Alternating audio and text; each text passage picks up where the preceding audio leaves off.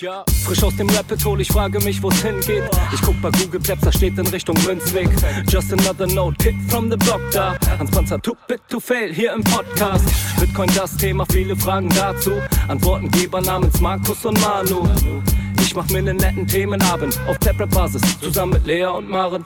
Sind Gratationstage bei McDonalds, komm lieber in den Münzweg, hier ist Trap-Rap-Woche. Moskau Time spät, die Sats sind grad günstig. Herzlich willkommen alle, hier im Münzweg. Ja, ja. Hallo und herzlich willkommen zu unserer 27. Folge der Münzgasse.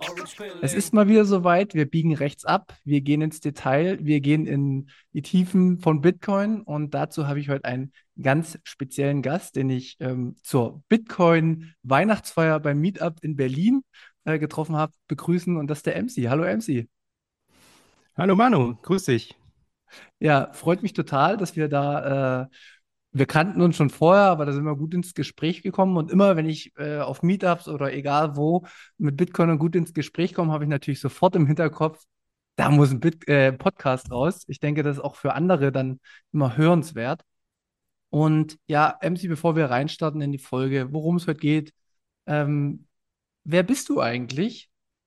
Ähm, mach mal eine kurze Vorstellung und dann habe ich noch eine spezielle Frage für dich hier in der Münzgasse. Interessanterweise bin ich, glaube ich, am meisten bekannt für meinen Elektrum-Server. Also ich betreibe so einen Elektrum-Server, da bin ich immer ein bisschen überrascht, wer irgendwie den alles kennt und warum ausrichten meinen. Aber ich glaube, weil ich halt auch irgendwie so ein bisschen ja, öffentlich unterwegs bin damit sozusagen und äh, sage, hier, ich bin das übrigens, der das betreibt.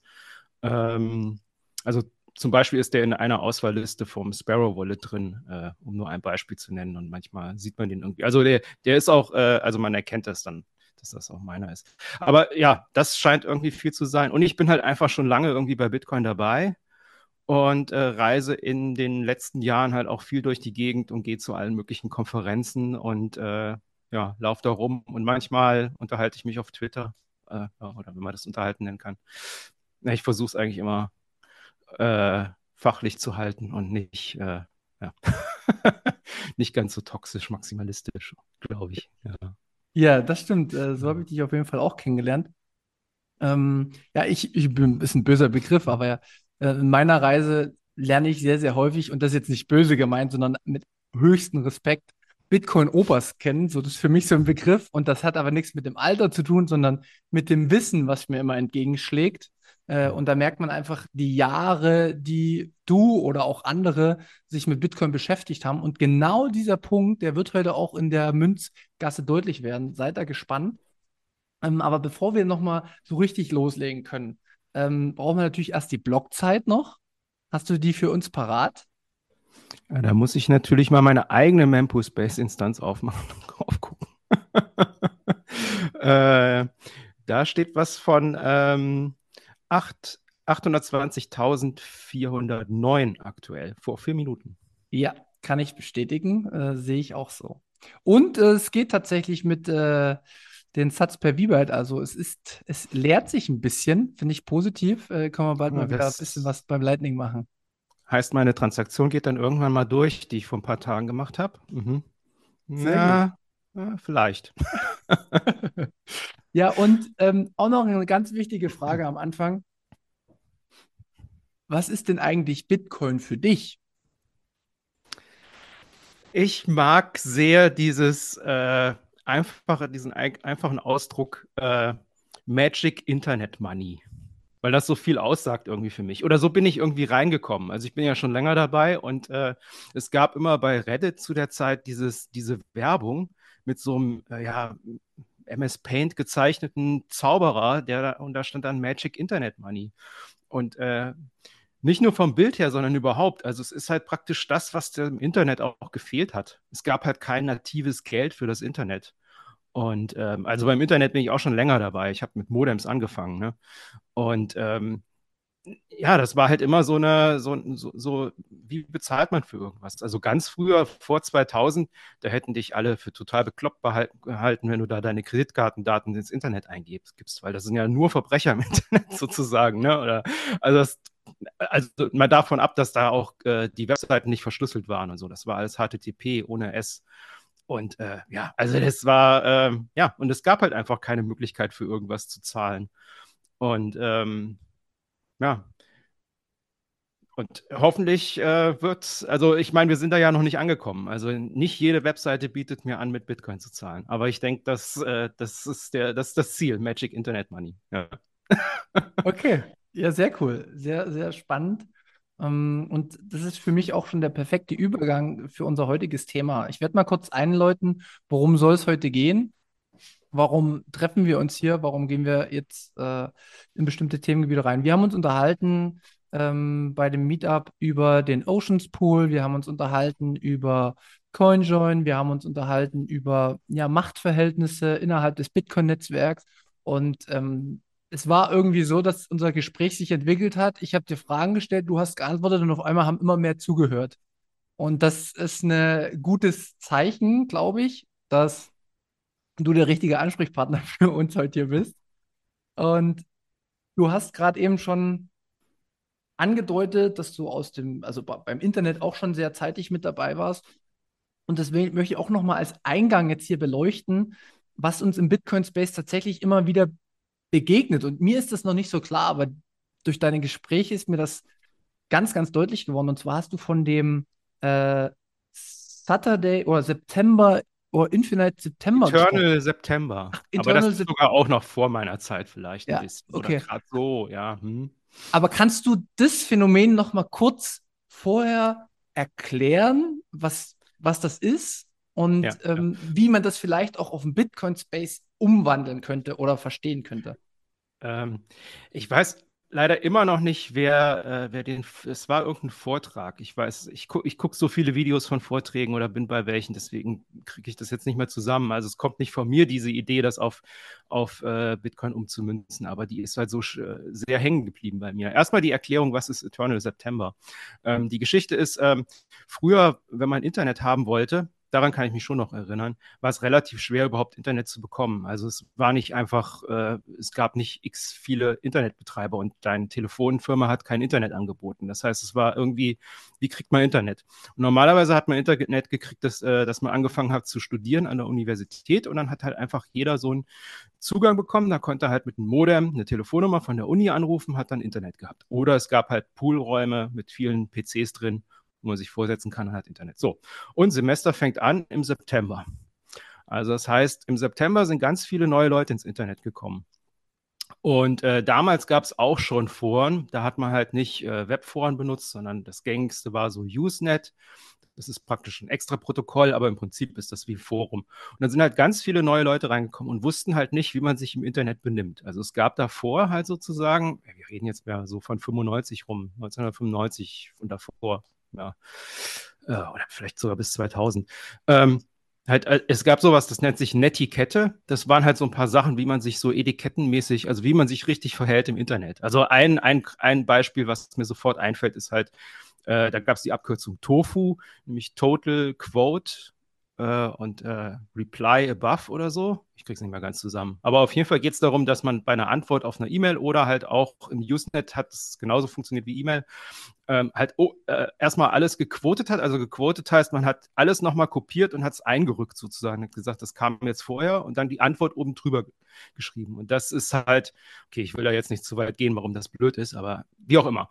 Das war halt nicht gut angesehen, sondern man sollte das anders machen. Und ähm, die Leute haben das dann halt immer irgendwie gelernt. Ne? Also entweder gab es da wirklich Kurse, im, äh, auf, in der Universität, wie man sich dann im Internet benimmt, wie man da schreibt und sowas. Und irgendwann war dann halt irgendwie das nächste Jahr, Januar, und dann hatten alle sich irgendwie, weil da sind auch immer nur eine gewisse Menge dazugekommen und die anderen haben die dann schon aufgeklärt und gesagt, hier, nee, das so benimmt man sich nicht, sondern man muss das anders machen.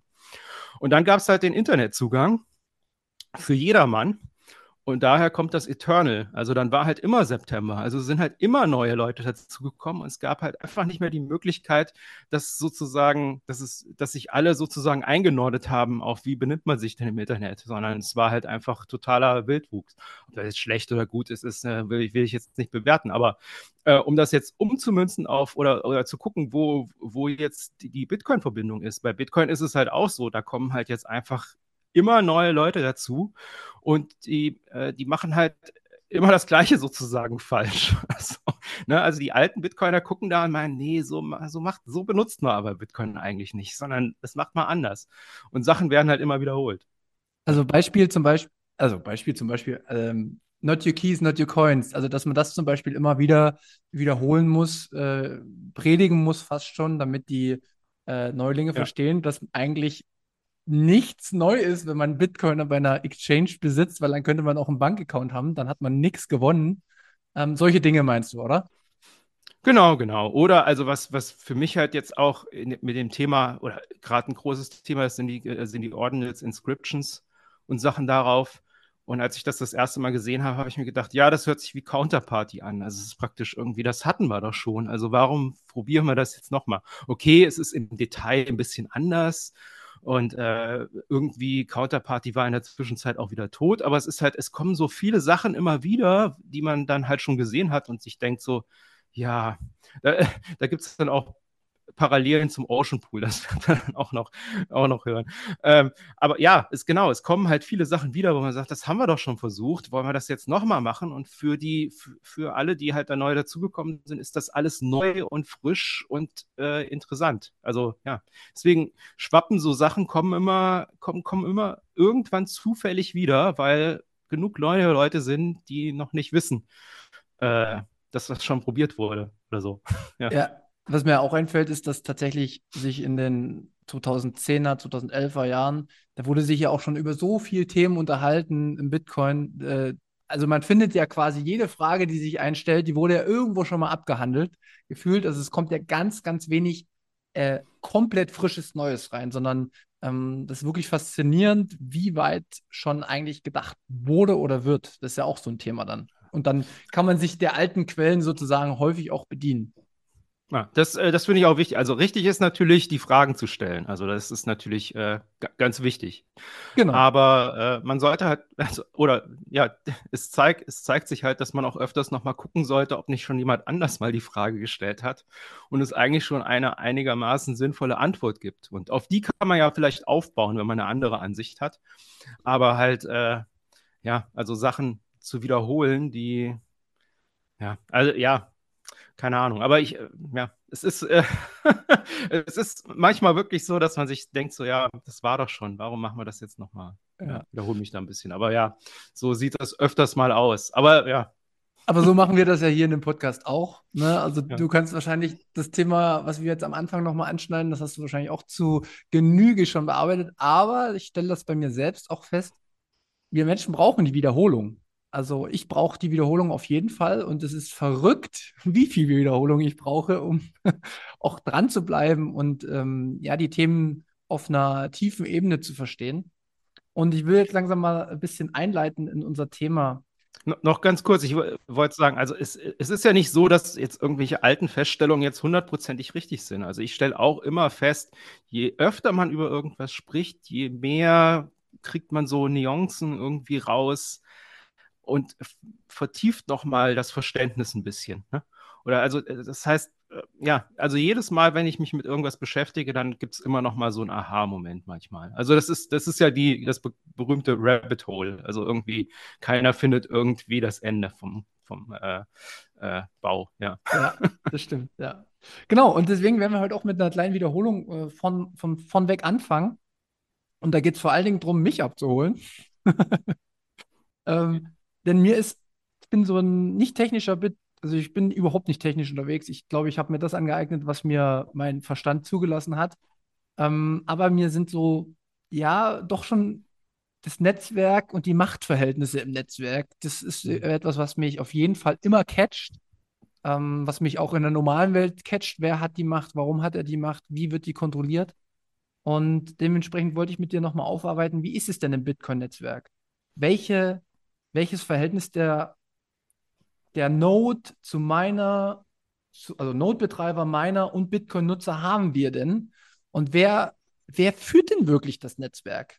Und wer ist der, wer ist das Zünglein an der Waage, wenn es um harte Entscheidungen geht? Und das wollte ich mit dir nochmal ausarbeiten. Deswegen kannst du uns das vielleicht nochmal kurz erklären. Wer? Äh, ja? Ja, ich habe mich da jetzt auch nicht groß vorbereitet drauf. Äh, ich mache das jetzt spontan. Wir gucken mal äh, und du musst dann fragen, wenn irgendwas nicht äh, richtig passt. Also anfangen würde ich erstmal mit zu gucken, wer, wer ist denn, ähm, wer ist denn überhaupt beteiligt? Und dann ist natürlich wichtig, das sind ähm, im Zweifel sind das Personen, die diese Software laufen lassen und nicht die Software alleine. Also deswegen ist das eigentlich kein reines technisches Thema. Das ist eigentlich, eigentlich kommt es auf die Personen drauf an, die was machen. Ähm, ja. Also Einmal gibt es natürlich die Miner, die darf man auf gar keinen Fall ver ver vergessen. Ohne Miner würde es nicht funktionieren. Äh, ja, andere Blockchains versuchen es ohne, aber wir sind eigentlich überzeugt, dass wir Miner brauchen. Äh, dann gibt es halt ähm, äh, die Developer, will ich erstmal nennen. Die sind natürlich auch wichtig, weil die schreiben den Code. Und dann gibt es die Leute, die das finanziell nutzen. Ich weiß jetzt nicht, ob das der, also äh, im Englischen spricht man von Economical Nodes, also Nodes, die halt praktisch äh, überprüfen, ob man äh, Bitcoins empfangen hat. Das kann der eigene Node sein, also wenn ich jetzt einen eigenen Node betreibe und ich gucke, ob ich auf einer Adresse was empfangen habe, ob das echte Bitcoin sind, die ich bekommen habe, dann überprüfe ich das selber. Aber dann gibt es natürlich auch mehrere Schritte nach, nach hinten sozusagen. Also entweder ich bin sozusagen selbst 100% Self-Custody oder ich äh, benutze zum Beispiel ähm, ja, eine Wallet mit ohne Full Node oder so. Das ist dann so ein bisschen weniger. Da muss man, da, da könnte, könnte zum Beispiel beim Elektrum-Protokoll, könnte zum Beispiel der Elektrum-Serverbetreiber, wie ich zum Beispiel, könnte jetzt einfach dir nicht verraten, dass du was empfangen hat, hast. Mhm. Aber das ist auch schon das Einzige, was man nicht machen kann. Also man kann, äh, man könnte ansatzweise jedenfalls nicht ganz simpel halt verschweigen neue Transaktionen. Ja? Und dann geht es natürlich irgendwie dahin, dass du irgendwie ähm, eine Wallet mit voreingestellten Elektrum-Servern zum Beispiel benutzt. Dann kannst du noch nicht mehr entscheiden, wer jetzt für dich das sozusagen kontrolliert. Und dann irgendwo, irgendwo kommst du dann halt an bei einer Exchange, wo du dann die Coins auf der Exchange liegen hast. Und dann entscheidet die Exchange für dich, ob das echte Bitcoins sind. Ne? Also da gibt es so, so ein bisschen Abstufungen sozusagen. Ähm, aber Node alleine nutzt natürlich den Netzwerk schon, weil andere können sich dran connecten, wird im Peer-to-Peer-Netzwerk neue Transaktionen ausgetauscht, Blöcke werden, werden ausgetauscht. Also es, es bringt dem Netzwerk was, aber ein, ein Node alleine entscheidet nicht darüber, was die Regeln im Netzwerk ist, sondern im Zweifel entscheidet es derjenige, der Geld annimmt. Und hier sieht man auch schon so ein bisschen Probleme. Ähm, ähm, zum Beispiel, wenn man Coinbase als Exchange benutzt. Das ist halt ein riesen, riesengroßer Exchange und die hat halt schon ein gewisses Sagen, was jetzt echter Bitcoin ist. Ja? Mhm. Weil die darüber entscheiden, ob du was auf einer Adresse empfangen hast. Und, ähm, und da, da, sollte man natürlich immer ein bisschen kritisch sein oder vielleicht auch, da, dafür sind die toxischen Maximalisten dann zuständig, äh, auch äh, klar zu machen, dass das, das eigentlich nicht die Philosophie von Bitcoin ist, dass äh, äh einzelne große Akteure ähm, entscheiden, was Bitcoin ist, sondern dass es immer eine riesengroße dezentrale Gruppe von Leuten ist. Also deswegen macht es Sinn zu pushen, dass möglichst viele Nodes oder viele Coinbases zum Beispiel existieren, was ja auch okay ist. Also irgendwie muss man ja skalieren, ob jetzt wirklich jeder Node betreiben muss.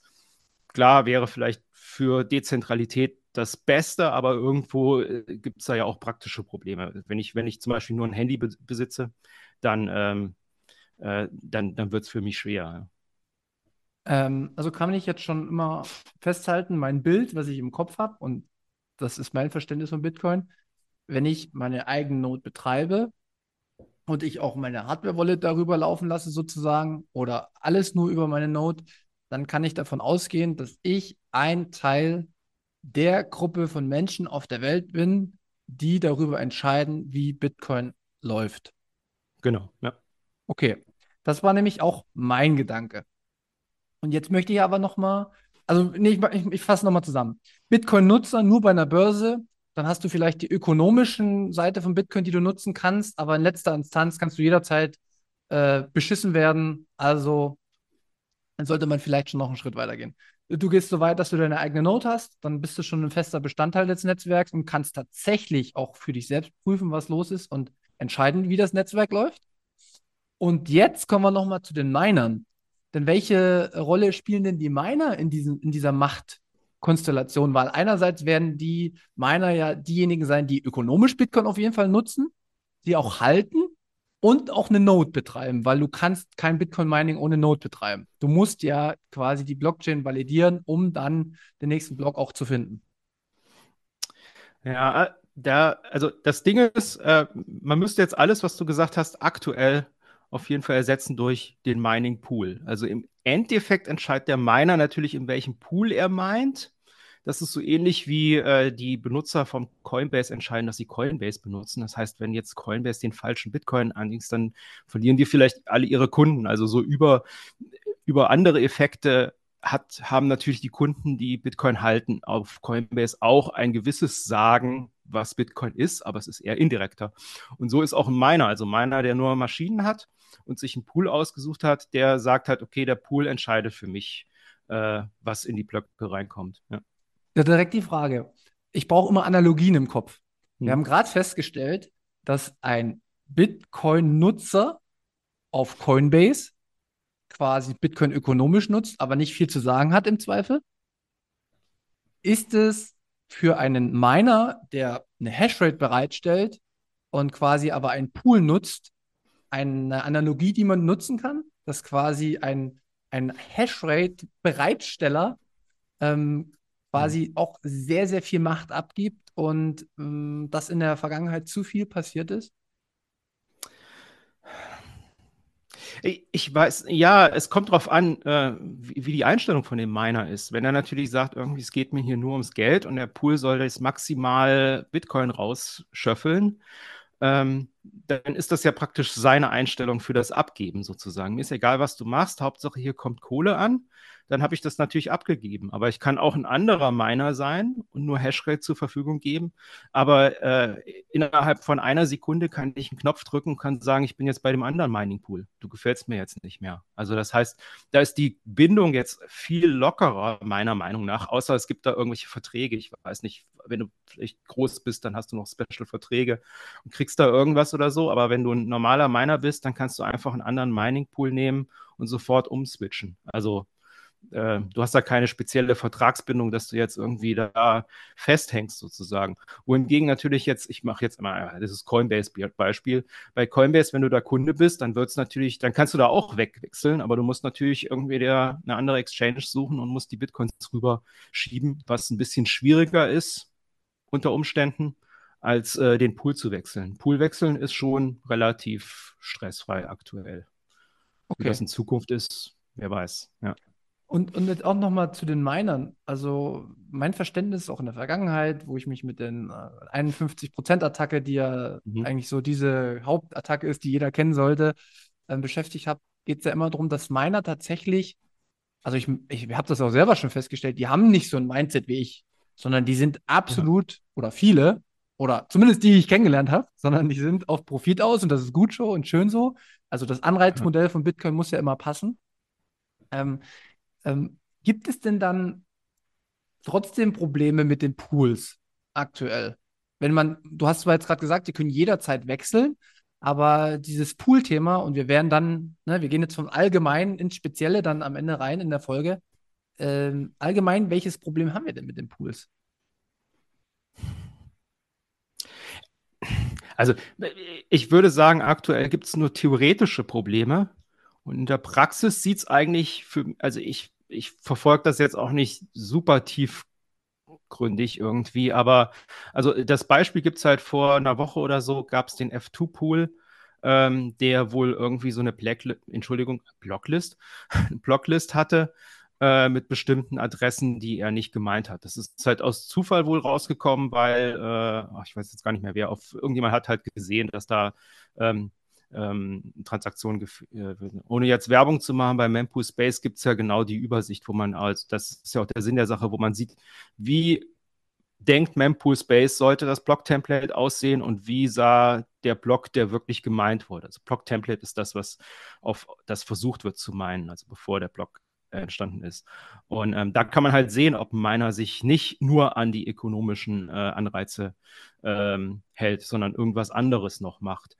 Und da ist halt aufgefallen, dass irgendwas mehrmals von diesem Miner ähm, weil er ja äh, geblockt wurde. Und dann ist er gefragt worden und der hat auch einen Twitter-Account, also der Typ, der wirklich diesen F2-Pool äh, betreibt und hat dann gesagt, okay, ich habe das jetzt erstmal wieder ausgeschaltet und jetzt meine ich erstmal wieder alles. Also er hat halt eine gewisse, er hat halt sozialen Druck gekriegt irgendwie, nee, das ist nicht so in Ordnung.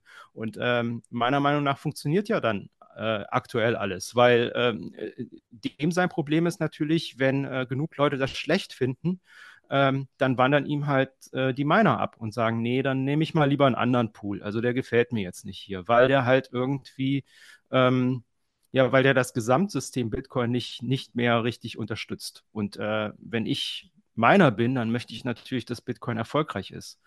Ähm, also ich habe ja die, ökonomischen Anreiz, dass wenn ich was meine, dass das auch was wert ist. Und mhm. ähm, über, über die Geschichte ähm, reicht das ja anscheinend gerade aus. Also ich sehe jetzt gerade äh, nur theoretische, also klar ist das in der Zukunft, es gibt sehr viele Szenarien, wo das ganz ungünstig laufen kann. Ähm, aber ich sehe jetzt nicht wirklich das Problem gerade. so, ja. Also aktuell wüsste ich jetzt nicht, äh, wa warum. Also klar brauchen wir immer mehr Pools. Ich finde, mehr Pools macht Sinn, obwohl es da auch eine obere Grenze gibt. Wir haben noch gar nicht davon geredet, warum eigentlich, aber es macht halt grundsätzlich Sinn, im Pool zu meinen. Alleine zu meinen macht halt keinen Sinn, außer man kriegt halt mit seinem, man macht einen eigenen Pool sozusagen für seine Miner. Aber was, was ist denn eine Obergrenze für Pools, weil du das jetzt gerade angesprochen hast? Oh, das müsste man, äh, müsste man ausrechnen. Äh, aber mach mal die Rechnung äh, auf. Ab einer, ich würde jetzt mal aus dem Bauch, ohne jetzt wirklich zu rechnen, würde ich sagen, unter 2% Marktanteil ist schwierig als Pool. Und äh, wenn du das nimmst und machst, die, machst theoretisch, jeder hat 2%, dann kommst du auf 50 Pools. Mhm. Vielleicht ist die Obergrenze 100, aber irgendwo macht es keinen Sinn. Wenn der Pool zu klein ist, dann hast du halt das gleiche Problem, als wenn du alleine meinst, nämlich, dass du sehr hohe Varianz hast äh, äh, statistisch und äh, die Gefahr halt relativ hoch ist, dass du niemals einen Block findest. und dann, ähm, ja, dann hast du halt umsonst gemeint. Ja. Ähm. Wie, wie ist es denn aktuell? Du hast gesagt, du siehst jetzt erstmal kein Problem in der Praxis, sondern man hat jetzt gesehen, okay, durch soziale äh, Interaktion hat sich das äh, bei dem F2-Pool geklärt. Wir kommen dann noch später zu dem äh, prägnanten Ocean Pool.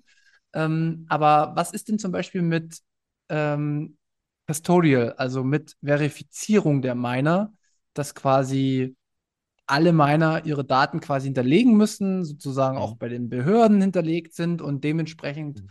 ähm, in Zukunft oder auch jetzt schon vielleicht Druck durch Regulatoren ausgeübt werden könnten, welche Transaktionen reinkommen und welche nicht. Wie, ja. wie, wie ist da dein Empfinden einer Gefahr?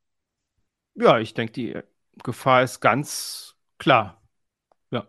Okay. Also eine ganz klare Gefahr. Aber die ist halt aktuell nicht. Also das kann morgen, das kann morgen schon passieren, dass das ein Problem ist. Aber das aktuell sehe ich das Problem nicht. Aber klar, also ich, äh, genau. Ähm, das würde praktisch das Bitcoin-System immens ändern und ähm, würde auf jeden Fall Aufruhr äh, und würde, würde diese ganze Kombination, ähm, wie, wie das Bitcoin-Netzwerk zusammenarbeitet, halt, äh, ja. Wie, wie hoch ist denn die, der Anteil der KYC-Pools zu Non-KYC-Pools, also wo man wirklich sagen kann, man hat keine Ahnung, wer das ist und bei denen würde es sogar auch schwer werden mit Regulatorik, egal aus welchem Staat, die würden trotzdem weiterlaufen, weil man gar nicht weiß, wo die sind. Weißt du das ungefähr? Nee, da habe ich mich nicht mit beschäftigt. Da müsste man wirklich mal, äh, müsste man die einzelnen Pools mal durchgehen und gucken. Mhm. Ähm, ich habe jetzt in letzter Zeit auch nichts mehr mit Mining gemacht, deswegen bin ich da nicht so ganz auf dem Laufenden. Aber äh, sagen wir mal, vor einem Jahr oder so oder zwei Jahren gab es auf jeden Fall noch genug Pools, wo man sich vielleicht mit einer E-Mail-Adresse anmelden musste oder so. Aber ich meine, E-Mail-Adresse kannst du ja auch irgendwo anders hernehmen. Ähm, klar musst du dann vielleicht, ja, vielleicht wird deine IP-Adresse gelockt oder so, aber du musst da nicht KYC, also KYC, dass du wirklich KYC für Pools brauchst, das wäre mir irgendwie neu. Da kann es natürlich vielleicht Pools geben, ja, aber. Genau, aber was ja. ist, wenn die, wenn die Pools äh, äh quasi, also die Pool-Inhaber sind ja meistens klar, da steckt ja eine Firma hinter, F2-Pool oder weiß ich was, und die, ja. die Anzahl der Hashrate von den zwei größten, also ich kann jetzt gerade mal reinschauen, die ist ja schon über 50 Prozent. Also wir haben den Endpool und den Foundry Pool. Ähm, das sind ja zwei, die schon jetzt aktuell, glaube ich, irgendwas um die 54 Prozent oder sowas ausmachen. Und sagen wir mal, morgen würde die Regulatorik knallhart zuschlagen und würde sagen, ihr bringt keine Transaktionen mehr rein von ähm, Iran oder weiß ich was, die wir Ja. tracken können. OFAC nennt sich das, glaube ich, ne? Die, äh, Ja, es gibt so eine OFAC-Liste, genau. Genau. Ja. Mhm. dann, dann wären die ja quasi weg. Also dann müssten dann, also ver verstehst du das Szenario, was ich meine? Ja, ja, also, äh, also erstmal gibt es halt zwei mögliche äh, Szenarien. Also einmal kann natürlich der Pool, was auch F2-Pool, äh, interessanterweise hat das auch ein anderer Pool gemacht. Ich habe es jetzt auch gerade offen, vielleicht fällt mir auch ein, wie der Pool hieß. Ähm, war das? Nee, Luxor war wieder was anderes. Marapool, glaube ich. Marapool hat, glaube ich, auch mal die OFAC-Liste implementiert gehabt. Das ist auch so eine öffentliche Firma in den USA, weiß nicht, aktiennotiert, bin ich mir nicht sicher. Aber auf jeden Fall, ähm, äh, die haben dann auch zurückgerudert, haben gesagt, okay, wir machen das jetzt nicht. Und ähm, ähm, ähm äh, erstmal, um die Frage zu beantworten, ähm, ich würde, ich würde sagen, da passiert genau das Gleiche, wie was ich gesagt habe, was bei F2-Pool passieren könnte. Äh, ist nämlich, wenn Foundry und Endpool, die zwei größten, wenn die das machen, dann werden da möglicherweise einfach ihre Miner abwandern Mhm. unter Umständen. Außer natürlich äh, Endpool, glaube ich, größtenteils, äh, ist auch schwer zu sagen, weiß ich nicht genau. Vielleicht betreiben die das alles komplett selber. Dann wandert dann natürlich keiner ab. Ne? Also ich meine, Mhm. oder die Miner sind damit einverstanden, kann auch sein. Also an der, an, an der Stelle hat, hat, haben die Miner halt schon ein bisschen zu viel Macht sozusagen. Ne? Also das Ja. ist so ein bisschen schon das Problem, dass die, die Miner entscheiden, wo, wo, wo gemeint wird. Ne? Und über und der Pool, der Pool, dem Pool würde ich nicht zu viel Macht zusprechen, ja. Okay, aber sie, sehe ich denn äh, überhaupt, wie viel einzelne Identitäten hinter einem gewissen Pool stecken? Weil du hast gerade eben gesagt, jetzt ist der Endpool sehr groß, der größte aktuell. Und wer sagt mir eigentlich, dass hinter der Hashrate 10 Ide- Identitäten stecken? 20, 30, 40, 50, 60, 100? Kriegt man das irgendwo mit? Ja, du musst den Pool fragen. Ich glaube, das ist das Einzige. Ähm, man könnte, also die meisten, also fast alle Pools haben so eine Statistik. Also zum Beispiel der Ocean Pool, da habe ich mich jetzt gerade mit beschäftigt, da habe ich die Seite auch gefunden, da kannst du gucken, Okay. welche Adresse jetzt wie viel gemeint hat.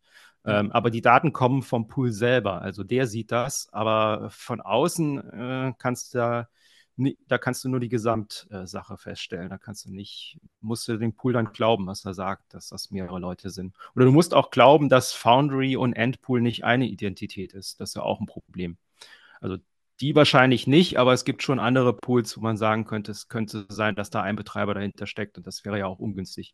Aber wie gesagt, äh, die, ja, also nur wenn die, wenn die die Miner selber betreiben, dann, äh, dann, dann würde dieses Endszenario so irgendwie die Pools, die Pools zensieren, obwohl ich gesagt habe, zensieren ist jetzt wohl, wohl ein schwieriges Wort, sagen wir mal blocken äh, oder äh, filtern. Filtern ist, glaube ich, das beste Wort, habe ich mir erklären lassen. Oder ja, also äh, zensieren ist nochmal was anderes wohl, wenn man es ganz genau nach Definition geht. Ähm, also die Pools könnten halt Transaktionen filtern. Also das ist auch bedingt durch das ganze Protokoll. Die können halt keine falsch, das ist auch ganz wichtig. Das haben wir noch gar nicht erwähnt. Das ist ganz wichtig. Ein Pool beziehungsweise ein Miner kann nicht entscheiden, was in einen Block reinkommt, sondern der muss sich an die Regeln halten. Der kann nicht eine Transaktion äh, reinmachen, die schon äh, zum Beispiel von irgendeinem Coin aus der, aus der Chain, der schon mal ausgegeben ist. Also die können kein Double Spend Doppelspend, machen oder so. ja. Ne? Genau. Das, das nicht erlaubt. Oder die können nicht eine Transaktion von dir reinschreiben oder so Mhm. wenn die deinen Schlüssel nicht haben. Also das, das heißt, die müssen sich schon an die Regeln halten. Das einzige Problem ist, worüber wir auch die ganze Zeit reden, du kannst halt nicht technisch, äh, jedenfalls weiß keiner wohl wie, ähm, wirklich hart ähm, sagen, welche Transaktionen aufgenommen werden müssen. Also du kannst nur ist ja- gucken, ist diese Transaktion okay aufzunehmen? Ist valide, ja, aber du kannst nicht sagen, irgendwie nur weil eine fehlt, ist der Block jetzt ungültig. Ja. Genau, und das ist, jetzt kommen wir halt langsam zu dem Punkt, warum wir auch in die Gespräche gekommen sind. Weil wir haben bei den, welche Transaktion kommt in die Blöcke, ja diese ökonomische Fee-Struktur im Bitcoin. Dass die Fees darüber entscheiden, welche Transaktionen gültig sind und welche nicht. Und dass quasi die Wahrheit nicht mehr bestimmt wird durch Emotionen oder durch, ich denke, es ist richtig, sondern es wird einfach der, der die höchste ökonomische Kraft hat, hat am Ende auch die Möglichkeit, die Transaktion rein, sagen wir mal, der Mempool wäre jetzt ultra voll und es würde jetzt 1000 Euro kosten, dann eine Transaktion reinzumachen, dann entscheidet der letzten Endes der ökonomisch stärkste, wer jetzt den nächsten Block reinkommt. Ja, weil äh, das war ja das, wo wir uns vorher unterhalten haben, dass die Miner, was ja eigentlich auch fast gut ist, eigentlich nur aufs Geld gucken und sagen, ja, hier, das bringt am meisten. Also der Anreiz ist da, einfach zu sagen, ja, ja also wenn ich da jetzt mehr verdienen kann, weil ich jetzt, weil da alle Transaktionen aufgenommen werden. Ähm, äh, und, und viele, viele Protokolle, wie zum Beispiel das Lightning-Protokoll, bauen auch darauf, dass die Transaktion aufgenommen wird, die die größte Fee bezahlt und nicht eine andere. Also ja, das ist, äh, das ist halt auch für Second-Layer-Protokolle wichtig, dass, dass dieser Anreiz funktioniert. Und äh, deswegen, ähm, ja, deswegen sollte man was dagegen haben, äh, dazu ändern. Äh, ich wollte noch ganz kurz, äh, zwei Sachen habe ich noch im Kopf. Und zwar die eine Sache ist, äh, nochmal zu erklären, diese zwei Möglichkeiten vom Filtern. Also einmal kann so ein Pool filtern und hat auch schon, wie das Beispiel F2-Pool jetzt gerade und Mara vorher, ich glaube vor einem Jahr oder so oder zwei, mhm. ähm, kann er Transaktionen nicht aufnehmen, aber der nächste Pool, der dann was findet, der wird das dann wahrscheinlich aufnehmen. Und ähm, der, jetzt beim Beispiel zu bleiben, F2-Pool, der wird dann halt trotzdem auf dem Block weiter meinen. Also der wird diesen Block nicht wegwerfen, sondern der sagt, okay, ja, jemand anders hat es gemeint, dann okay, aber ich habe es nicht gemeint sozusagen. Ich habe es gefiltert, aber jemand anders hat es halt aufgenommen.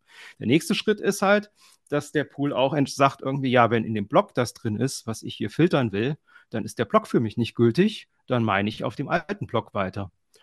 Und äh, wenn du halt über, äh, über 50 Prozent, also wenn du 51 Prozent vom, vom, vom Mining, vom Min von dem gesamten Mining Hashrate äh, kontrollierst, dann kannst du das halt auch machen. Dann ist das gar kein Problem. Dann kannst du einfach sagen, okay, ich mache ja sowieso immer äh, die Blockchain mit der meisten äh, Arbeit. Und äh, so früher hat man gesagt, die längste, aber definiert ist es eigentlich für da, wo die meiste Arbeit drin ist, ist aber grob das Gleiche. Also das heißt, die könnten dann sagen, äh, bestimmte Sachen sind halt für immer gefiltert, weil sie nur die Blöcke erstellen. Das ist ja dann quasi. Und das ist das K.O.-Problem sozusagen. Also da geht es dann halt los, wo man echt sagen muss, ja, wie, wie lösen wir denn das jetzt? Ja, ist das ja, nicht ein Fork? Wenn wir es nicht wollen. Hm? Ist ja ein Fork dann. Das ist ja ein Fork von, von, von Bitcoin Core dann eigentlich. Nee, also, nee, nee. Wir haben ja, ich habe ja, ich habe ja gesagt, also das, das Ding ist, du kannst halt nicht fordern, dass Transaktionen drin sind. Du kannst nur ja, fordern, dass genau. falschen drin sind. Aber jetzt in der, in der, in der, in der Spieltheorie, in der wir ja gerade sind, ne? in den Angriffsszenarien, mhm. jetzt sage ich mal, würde Foundry und Endpool und vielleicht noch der F2-Pool, die würden sagen, alle Ordinal-Transaktionen über eine bestimmte, weil die eine bestimmte Hö äh, Höhe haben sozusagen von der mhm. Transaktion. Aber Gewicht wäre es, glaube ich, das richtige Wort. Ähm, die gehen raus. Die nehmen wir nicht. Und jetzt finden die am Stück die ganze Zeit die Blöcke. Mhm. Dann, dann ist ja quasi, also verstehst du, was ich meine? Und dann wird ja, man, das, hm. also das Ding ist halt, dass dein Node sagt halt, dieser Block ist gültig. Weil, ja. Also du, du siehst nicht, dass da was fehlt sozusagen. Oder dein Node sieht nicht, dass was fehlt. Wie gesagt, äh, Mempool Space hat diese Übersicht. Du könntest es dort sehen, dass Sachen halt nicht reinkommen, die eigentlich nach Standard Bitcoin Core Template aufgenommen werden sollten. Aber was willst du tun? Also du, du kannst das nicht in Software gießen, sondern das ist dann plötzlich ein soziales Problem. Mhm. Da müssen sich dann alle entscheiden und sagen, ist das okay? Also wollen, wollen wir wirklich, also ist, sind, sind das wirklich die Blöcke, die wir wollen? Ähm, äh, das müsste man halt irgendwie nicht technisch lösen, sozusagen, das Problem, mehr oder weniger. Also eine Variante ist halt, dass man einfach sagt, okay, wenn jetzt Sachen nicht aufgenommen werden, dann sind diese Blöcke für mich nicht gültig. Aber dann müsste halt jeder selber in seinem Node, seinem Economical Node, also am einfachsten Beispiel Coinbase würde sagen, nee, äh, diese Inscriptions, die gefallen mir, äh, also die, die, die, müssen da rein irgendwie, das äh, ist okay und äh, die, zu, die zu filtern ist nicht okay. Äh, die können dann einfach sagen, ja, der Block, wo sie fehlen, der ist ungültig für mich. Also kannst du bei Bitcoin Core kannst du sagen, ja, dieser Block ist ungültig. Und dann würde halt die Alternativ-Blockchain weitergehen. Dann müssten halt die anderen Mining Pools müssten sich natürlich auch darauf verständigen, zu sagen, ja, wir meinen nicht auf da weiter, wo die Sachen fehlen. Mhm. Aber wie du siehst, das endet in einem totalen Chaos. Also man ja, möchte ja. eigentlich da nicht hin. sozusagen. Das ist dann eine, ein, eine, ja, vielleicht endet man dann halt irgendwie mit mindestens zwei oder sogar noch mehr äh, geforkten Bitcoins. Und das wollen ja. wir ja nicht. Sondern nee. wir wollen uns ja alle irgendwie auf ein Minimum einigen, was, äh, was Bitcoin ist. Und, und alle wollen, also Bitcoin funktioniert ja nur, weil, ähm, weil sich alle auf ein Mindestmaß an irgendwas äh, entschieden haben, was Bitcoin ist. Und äh, so, solange das eingehalten ist, finden wir alle, Bitcoin ist Bitcoin. Und wenn du anfängst zu forken, dann, äh, dann, dann wird der Wert halt schlechter. Das ist genauso wie, äh, wie bei Social Network. Also wenn du ja sowas hast wie Twitter oder so und dann äh, so, so, passt sogar. Ähm, und dann spalten sich Leute ab, dann ist halt Twitter nicht mehr so gut, wenn nicht alle nur Twitter benutzen, sondern wenn du dann mehrere unterschiedliche Social Networks hast, dann ist es nicht mehr, dann sind die einzelnen Komponenten sind nicht mehr so gut, wie das Ganze am Anfang war. Und so ist, wäre das dann auch, wenn du viele Forks von irgendwie Bitcoin hast, dann ist halt ähm, aber gut, das müssen wir wahrscheinlich in diesem Podcast nicht erklären, dass Altcoins keine gute Idee ist. naja. Sehr, und ich meine, aber das Interessante ist, ähm, unsere letzte Podcast-Folge, die jetzt am Sonntag rausgekommen ist, die haben wir Bitcoin-Bürgerkrieg genannt.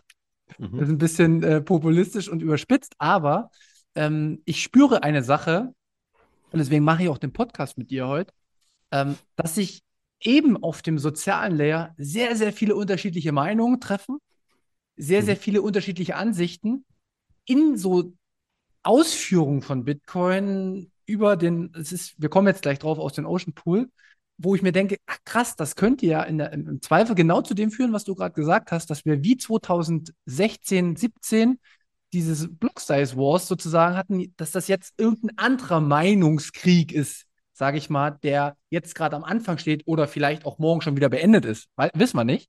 Aber kannst du dir das vorstellen, weil du bist ja schon länger dabei? Ja, die Hoffnung ist natürlich immer, dass Leute irgendwie aus der Vergangenheit gelernt haben. Aber wir haben ja gerade gesagt, es kommen immer sehr viele neue dazu, die die Vergangenheit nicht kennen. Von daher kann ich auch das Buch von Jonathan Beer sehr empfehlen, Block, äh, Block Size Wars. Ähm, kann man auch auf dem Blog, äh, vielleicht kannst du das verlinken, man kann, äh, das sind einfach Blog-Einträge, man kann das auch kostenlos lesen, man muss nicht irgendwie das Buch kaufen, aber tr trotzdem auch gegen Geld kann ich sehr empfehlen. Ist leider in Englisch, glaube ich, ich weiß nicht, ob es eine deutsche Übersetzung gibt. Ist aber sehr, sehr interessant, weil wirklich jemand schreibt, der dabei war. Und ich habe da auch noch viele Sachen gelernt, obwohl ich da ja auch nur als Außenstehender dabei äh, mit bei der Zeit dabei war. Aber es ist sehr interessant und es gibt nochmal sehr, sehr ähm, Einsichten darauf. Das war ja praktisch auch ein bisschen, ja, ja, war, war, praktisch ein Angriff auf Bitcoin. Aber der war eigentlich mehr offensichtlich. Also das, was du jetzt sagst, irgendwie, das ist ja schon so ein bisschen da müssten sich erstmal jetzt ein paar Leute zusammentun irgendwie und sagen, ja, äh, wir, wir sehen das aber so oder so. Okay. Und, ähm, ja. Das ist für mich ein guter Übergang. Masse. Ein mhm. guter Übergang. Ja. Da müssten sich mal ein paar Leute zusammentun. Ja. denn es haben sich ein paar Leute zusammengetan und haben quasi versucht, diese abstrakten theoretischen Probleme, die vielleicht beim Mining da sein könnten, ähm, durch Zentralisierung oder durch äh, ja, da, durch andere Probleme auch, was vielleicht Custodial, Non-Custodial angeht, ähm, zu lösen. Das ist der Ocean Pool. Ähm, mhm. Jetzt sind wir vom Allgemeinen gekommen, wir haben mal ein bisschen abgeklappert, worum es geht. Und jetzt kommen wir mal tatsächlich in die Debatte rein, die aktuell stattfindet. Kannst du uns mal einen kurzen Überblick für jedermann geben? Was ist der Ocean Pool? Ähm, wer hat den auf den Weg gebracht? Also wer sind so die Leute, die im Hintergrund stecken? Und ähm, was soll durch den verbessert werden? Und gib uns gerne auch noch deine, jetzt nicht böse sein, deine Oper-Insights, hm. weil da ja. habe ich von dir auch ja, ja. einiges gehört, sozusagen. Ja, ohne die wird es wahrscheinlich nicht gehen. Äh. ähm, erstmal wurde ja, glaube ich, auch schon vor längerem angekündigt. Also da habe ich auf Twitter, ich weiß gar nicht mehr, wer das geschrieben hatte, da war so, äh, Mining wird sich oder, oder Pools werden sich, Bitcoin wird sich äh, jetzt für immer ändern, weil jetzt irgendwas kommt. Und dann dachte ich schon so, was wird, kann denn das sein oder so. Naja, äh, und äh, ich glaube, vor, vor, zwei, drei Tagen oder so äh, gab es dann so eine Konferenz, wo, das, äh, wo dieser neue Mining Pool dann auch vorgestellt wurde mit dem Namen Ocean. Und mit groß, äh, Jack Dorsey hat da irgendwie, äh, siehst du, jetzt habe ich die ganzen Zahlen nicht im 6 Kopf. Millionen oder sowas. Äh, ja, 6,2 Millionen. Ja. 6,2 Millionen hat Jack, Jack Dorsey dazu gegeben. Das ist halt ein mehr, äh, ich, ich ähm, ja, äh, mehr dezentralen Pool oder so geben, obwohl mir das äh, ja, da, da geht schon los. Also wo ist denn das, wo ist der Mining Pool dezentral? Aber wie auch immer. Äh, na. Also, okay, ich versuche mich zusammenzureißen. Äh, also das Ding ist erstmal, ähm, ich habe mir, hab mir das halt, äh, das Video angeguckt, so mit einer Stunde Zeitversatz oder so, weil ich ein bisschen später dran war, als ich das mitgekriegt habe. Und ähm, es war halt sehr, ja, sehr, sehr, ja, bassmäßig, ne? Also irgendwie, ja, wir ändern das jetzt für alle und wir haben ganz tolle Features und so. Und ähm, ähm, da ich da ja ein bisschen tiefer drin stecke, bin ich da vielleicht ein bisschen abgeneigt dagegen, jetzt irgendwie gegen so Bass-Sachen, Ankündigungen, ohne dass da jetzt irgendwie direkt was gezeigt wird oder so. Ähm, wie auch immer. Also was ich rausgehört habe und was ich jetzt im Endeffekt mal äh, auch bestätigt habe, ist halt, äh, bestätigt hat, ist halt, dass der Luke Dash, Dasher ähm, einfach seinen alten Pool, der heißt, der hieß äh, e Eligius, Eligius, ja, Mining Pool. Den hatte er irgendwie, also es war einer der ersten Mining Pools, ich glaube 2011, 2012 rum oder so, oder vielleicht sogar, ja, in der Richtung oder so. Also er war aller der erste Mining Pools oder so.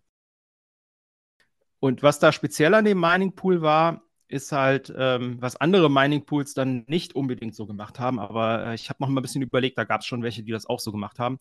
Die Geschichte ist halt, dass wenn da ein Miner meint, dann, äh, dann, dann wird ja, dann gibt es diese Coinbase-Transaktion, die allererste Transaktion, wo neue Coins entstehen. Also wo es die Plug-Subsidy gibt, die jetzt aktuell gerade äh, 6,25 Bitcoin sind und die Gebühren aus dem Block. Die, da ist eine Transaktion, die hat halt keinen Input, die kommen von nirgendwo, sondern die kommen halt aus allen Transaktionen, die drin sind, Fees und es kommen neue dazu. Und ähm, was aktuelle Mining Pools eigentlich alle machen, bis auf Ocean, ist halt, die schicken sich das erstmal selber. Also das heißt, die tragen da eine Output-Adresse ein für den Pool selber. Meistens ist das sogar immer die gleiche, weil die machen halt praktisch auch Werbung damit, mit wie viel sie meinen. Die schreiben sogar in diese Coinbase rein, wie sie heißen. Also man möchte gerne zeigen, wie viel, dass man viel Mining Hashpower hat, weil das, weil das halt statistisch dann gut ist, ähm, äh, dort zu meinen, weil man da ein, ein paar Prozent mehr bekommt, wenn es ein größerer Pool ist. Äh, gibt es mathematische Beweise für. Wie auch immer. Gut. Ähm, und was anders ist bei dem, äh, bei dem jetzt Ocean Pool, ist halt, dass direkt die Miner ihre Adresse dort reinschreiben. Also das heißt, die geben dem Pool die Adresse, wohin gemeint werden soll.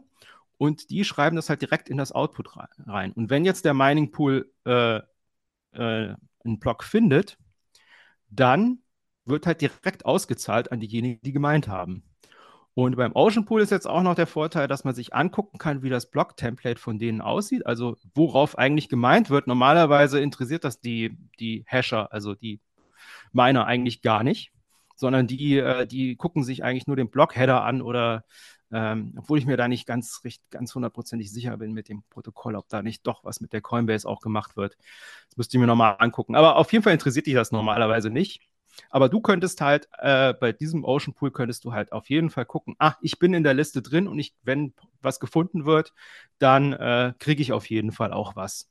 Und der Pool hat halt keine Adresse, aber gibt es so Edge, Edge Cases. Aber sag mal, im Idealfall äh, kriegt der Pool praktisch gar nichts davon ab. Der will natürlich irgendwie Gebühren haben, also wird wahrscheinlich schon noch eine Adresse von ihm irgendwie drinstehen. Ähm, gut, so, und das ist jetzt erstmal gar nichts Neues. Das ist eigentlich einfach äh, Luke Dasher sein alter Pool, den er an die, jemand anders abgegeben hat. Also er hat sich schon lange nicht mehr betreut und der andere, ähm, ach, ich kriege den Namen jetzt nicht zu, zu, zusammen, ist auch egal. Auf jeden Fall, der andere hat den Pool dann auch irgendwann lahm äh, äh, also eingestellt, weil wahrscheinlich einfach nicht mehr genug Hashing-Power auf diesem äh, Pool war äh, wie auch immer. Und jetzt ist es halt einfach neu gestartet mit dem Luke und mit noch ein paar anderen Leuten. Da gibt es ja wirklich, also es ist eine richtige Firma jetzt, ne, mit mehreren Leuten. Und äh, Jack Dorsey ist, glaube ich, auch nicht der Einzige, der da was investiert hat. Ich, ähm, da äh, gibt es noch andere. Und ja, ähm, ein Beispiel. Die Idee ist ja, hm? Der Jaco Musuko Genau. ist da auch noch mit drin. Von dem habe ich jetzt in El Salvador nochmal einen kleinen Vortrag zum Ocean Pool gehört. Da kam der direkt von dieser Konferenz. Und ähm, dementsprechend habe ich da auch noch ein paar Fragen, aber machen wir weiter. Ja, also gut. Ähm, und also ich habe mir das halt angehört und dachte mir dann, ja gut, okay, das äh, ja ist schön, finde ich auch super, ist, äh, ist gut, dass es mehr Mining Pools gibt, meiner Meinung nach. Also aktuell, es könnte haben wir auch gerade gesagt, die Verteilung könnte besser sein. Nicht zwei Pools, die über 50 Prozent haben, ist gar nicht gut, wollen wir eigentlich nicht. Ist jetzt kein direktes Problem, aber könnte schöner sein. Okay, ähm, aber, aber das war praktisch auch schon alles sozusagen. Ähm, dann der Rest, der da vorgetragen wurde, ist halt Zukunftsmusik. Ne? Also das heißt, der Pool möchte gerne äh, demnächst dann auch irgendwie für kleinere Miner. Also das Problem ist, wenn du ein ganz kleiner Miner bist, du hast nur einen Miner und du meinst in dem äh, Ocean Pool, dann ist das Problem, dass du nicht in die Coinbase reingeschrieben werden kannst, weil du kriegst da irgendwie ein paar Satoshis oder so dafür. Das, äh, das lohnt sich halt nicht. Also die, die sind dann praktisch mit Fees schon wieder verloren. Also das dann Dust, das kannst du nicht ausgeben. Also muss der Pool doch irgendwie für dich was einsammeln.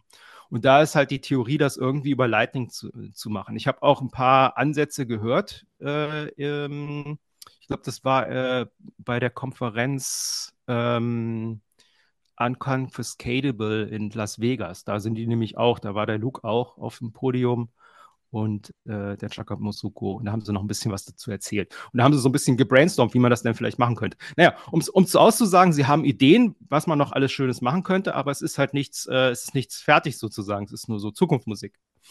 Ähm, der größte und wichtigste Teil ist, glaube ich, Stratum V2. Und jetzt muss man sagen, was ist ein Stratum? Stratum ist das Protokoll, was das Standardprotokoll, was mit dem Pool was sich rauskristallisiert hat, was mit Pools gesprochen wird, was der Miner selber mit dem Pool spricht, wie er sich halt abholt, woran er arbeiten soll und wie er gefundene Sachen abgibt.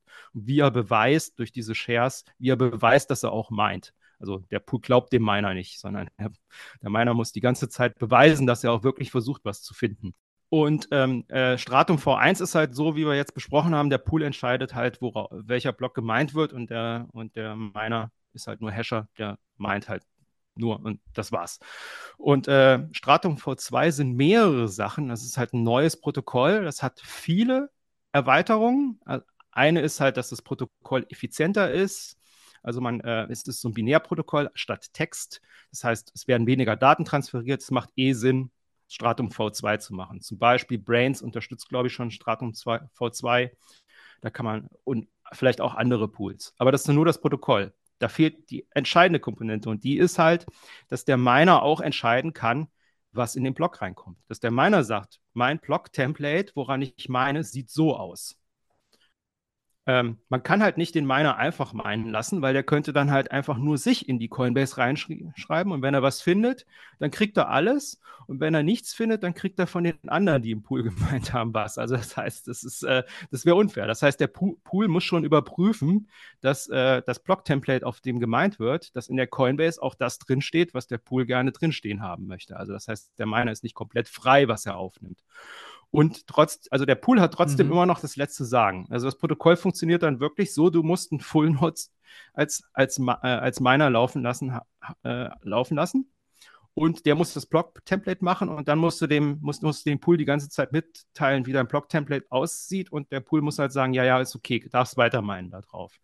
Ähm, und das wollen sie halt auch einbauen. Relativ flott. Das Protokoll ist auch, glaube ich, soweit fertig. Aber äh, es wäre, glaube ich, der erste Pool, der das macht. Ich glaube, andere machen das noch nicht.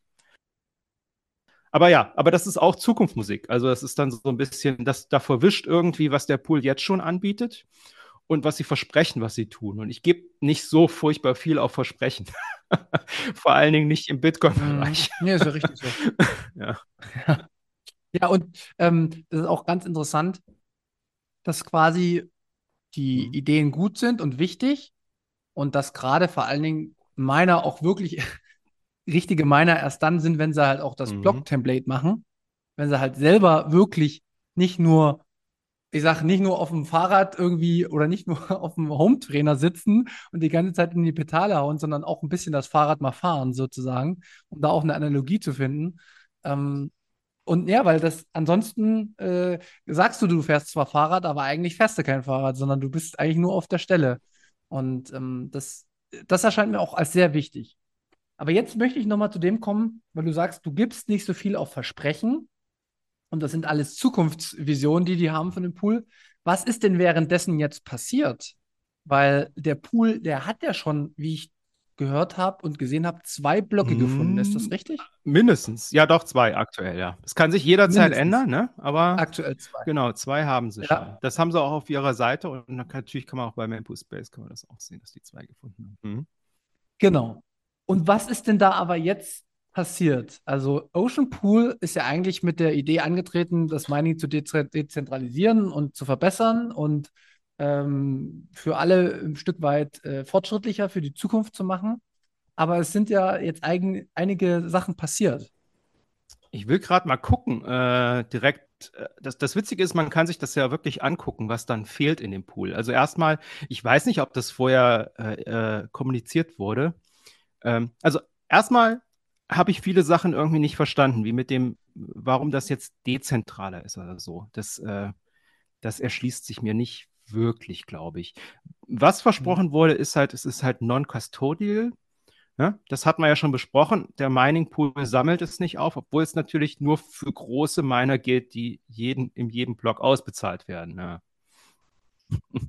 Genau, weil das ist auch nochmal ein wichtiger Hinweis und das hat äh, Giacomo Suko auch äh, in seinem Vortrag gesagt, dass sie es nach außen als, also als Non-Custodial verkaufen für die Großen, aber in letzter Instanz ist es Custodial, wenn es halt um ja. die Kleinen geht und ähm, wie das gelöst werden soll, das nee, ist nee, das sind halt die vielen Ideen, also, wie man das, das über Lightning machen könnte. Da sind auch valide Sachen dabei. Finde ich auch alles gut, aber wie du gerade schon sagst, es wird so verkauft, aber in Wirklichkeit naja, ist so irgendwie, ja. Genau. Ich, ich habe jetzt auch gar nichts dagegen. Aber also, was mir wirklich ein bisschen aufstößt, ist, äh, ist die Geschichte. Ich glaube, das dritte, was sie versprochen haben, ist halt, ähm, dass sie, ich glaube, sie haben Zens zensieren wirklich gesagt, dass sie halt nicht zensieren oder so. Und äh, wie wir ja mhm. vorhin schon gesprochen haben, ich sehe jetzt das Zensurproblem aktuell nicht, weil es gab, es gab halt ähm, gefilterte Sachen, aber das hat sich ja gelöst, weil die Leute haben gesagt, oh nee, ah, ja, äh, das ist jetzt aufgefallen, dass wir was filtern. Alle finden das blöd, dann machen wir es nicht. Das hat ja schon funktioniert. Für mich hat das funktioniert. Da sehe ich jetzt nicht das große Problem. Also vielleicht äh, hätten mehr, also vielleicht müssen mehr Mining Pools filtern. Und dann ist vielleicht ganz gut, dass man den Ocean Pool hat. An, also angeblich. Aber jetzt kommt ja mhm. das, jetzt kommt ja das, jetzt kommt ja der, die witzige Geschichte ist ja, dass der Mining Pool halt nicht den Standard Bitcoin Core Client benutzt, äh, oder Node-Software, sondern Bitcoin Nots vom Luke Dasher, was ein Fork ist mit Spezialeinstellungen. Aber das musst du mir jetzt nochmal erklären. Das, das, das, das ist nämlich der Punkt, woran ich auch mein, da hängt komplett mein Verständnis dran. Was ist Bitcoin Nots? Also K-N-O-T-S, ja. Mhm. richtig? Was ist das? Was betreibt der da? Und wer ist dieser Luke Dasher eigentlich? Ja, äh, ja, das ist schon wieder ein Thema für sich. Ne? Also einmal ist das natürlich ein Bitcoin-Opa in deinem Bereich, äh, nach deiner Definition, also noch mehr als ich. Ja. Also er ist halt super lange dabei und der hat auch ganz viel bei Bitcoin Core mitgearbeitet. Aber der ist halt, ähm, also eine Sache muss man halt sagen, obwohl ich immer denke, das sollte technisch nicht so eine Rolle spielen, aber er ist, er ist halt in so einer christlichen Sekte und hat halt sehr krasse Weltanschauungs- eine sehr krasse Weltanschauung. Da will ich jetzt auch nicht einzelne Beispiele rausholen oder so. Auf jeden Fall sieht man schon, er ist halt nicht der typische Amerikaner, um es mal so aus, um es mal mit Ländern auszudrücken, sondern er hat halt sehr krasse Ansichten. Und das spiegelt sich auch äh, in seiner Ansicht von, äh, von, von technischen Problemen wieder, meiner Meinung nach. Und ich habe jetzt ein bisschen drüber überlegt, dass, das ist halt auch ein Vorteil, wenn man eine Person hat, die halt ganz anders auf Sachen guckt die guckt halt öfters mal wirklich von einer anderen Seite drauf, wo du nicht guckst, weil du halt irgendwie das Standard-Mindset von irgendwie Menschen hast oder so. Ja? Also das heißt, der hat da schon sehr gute Inputs irgendwie für Bitcoin Core äh, gebracht.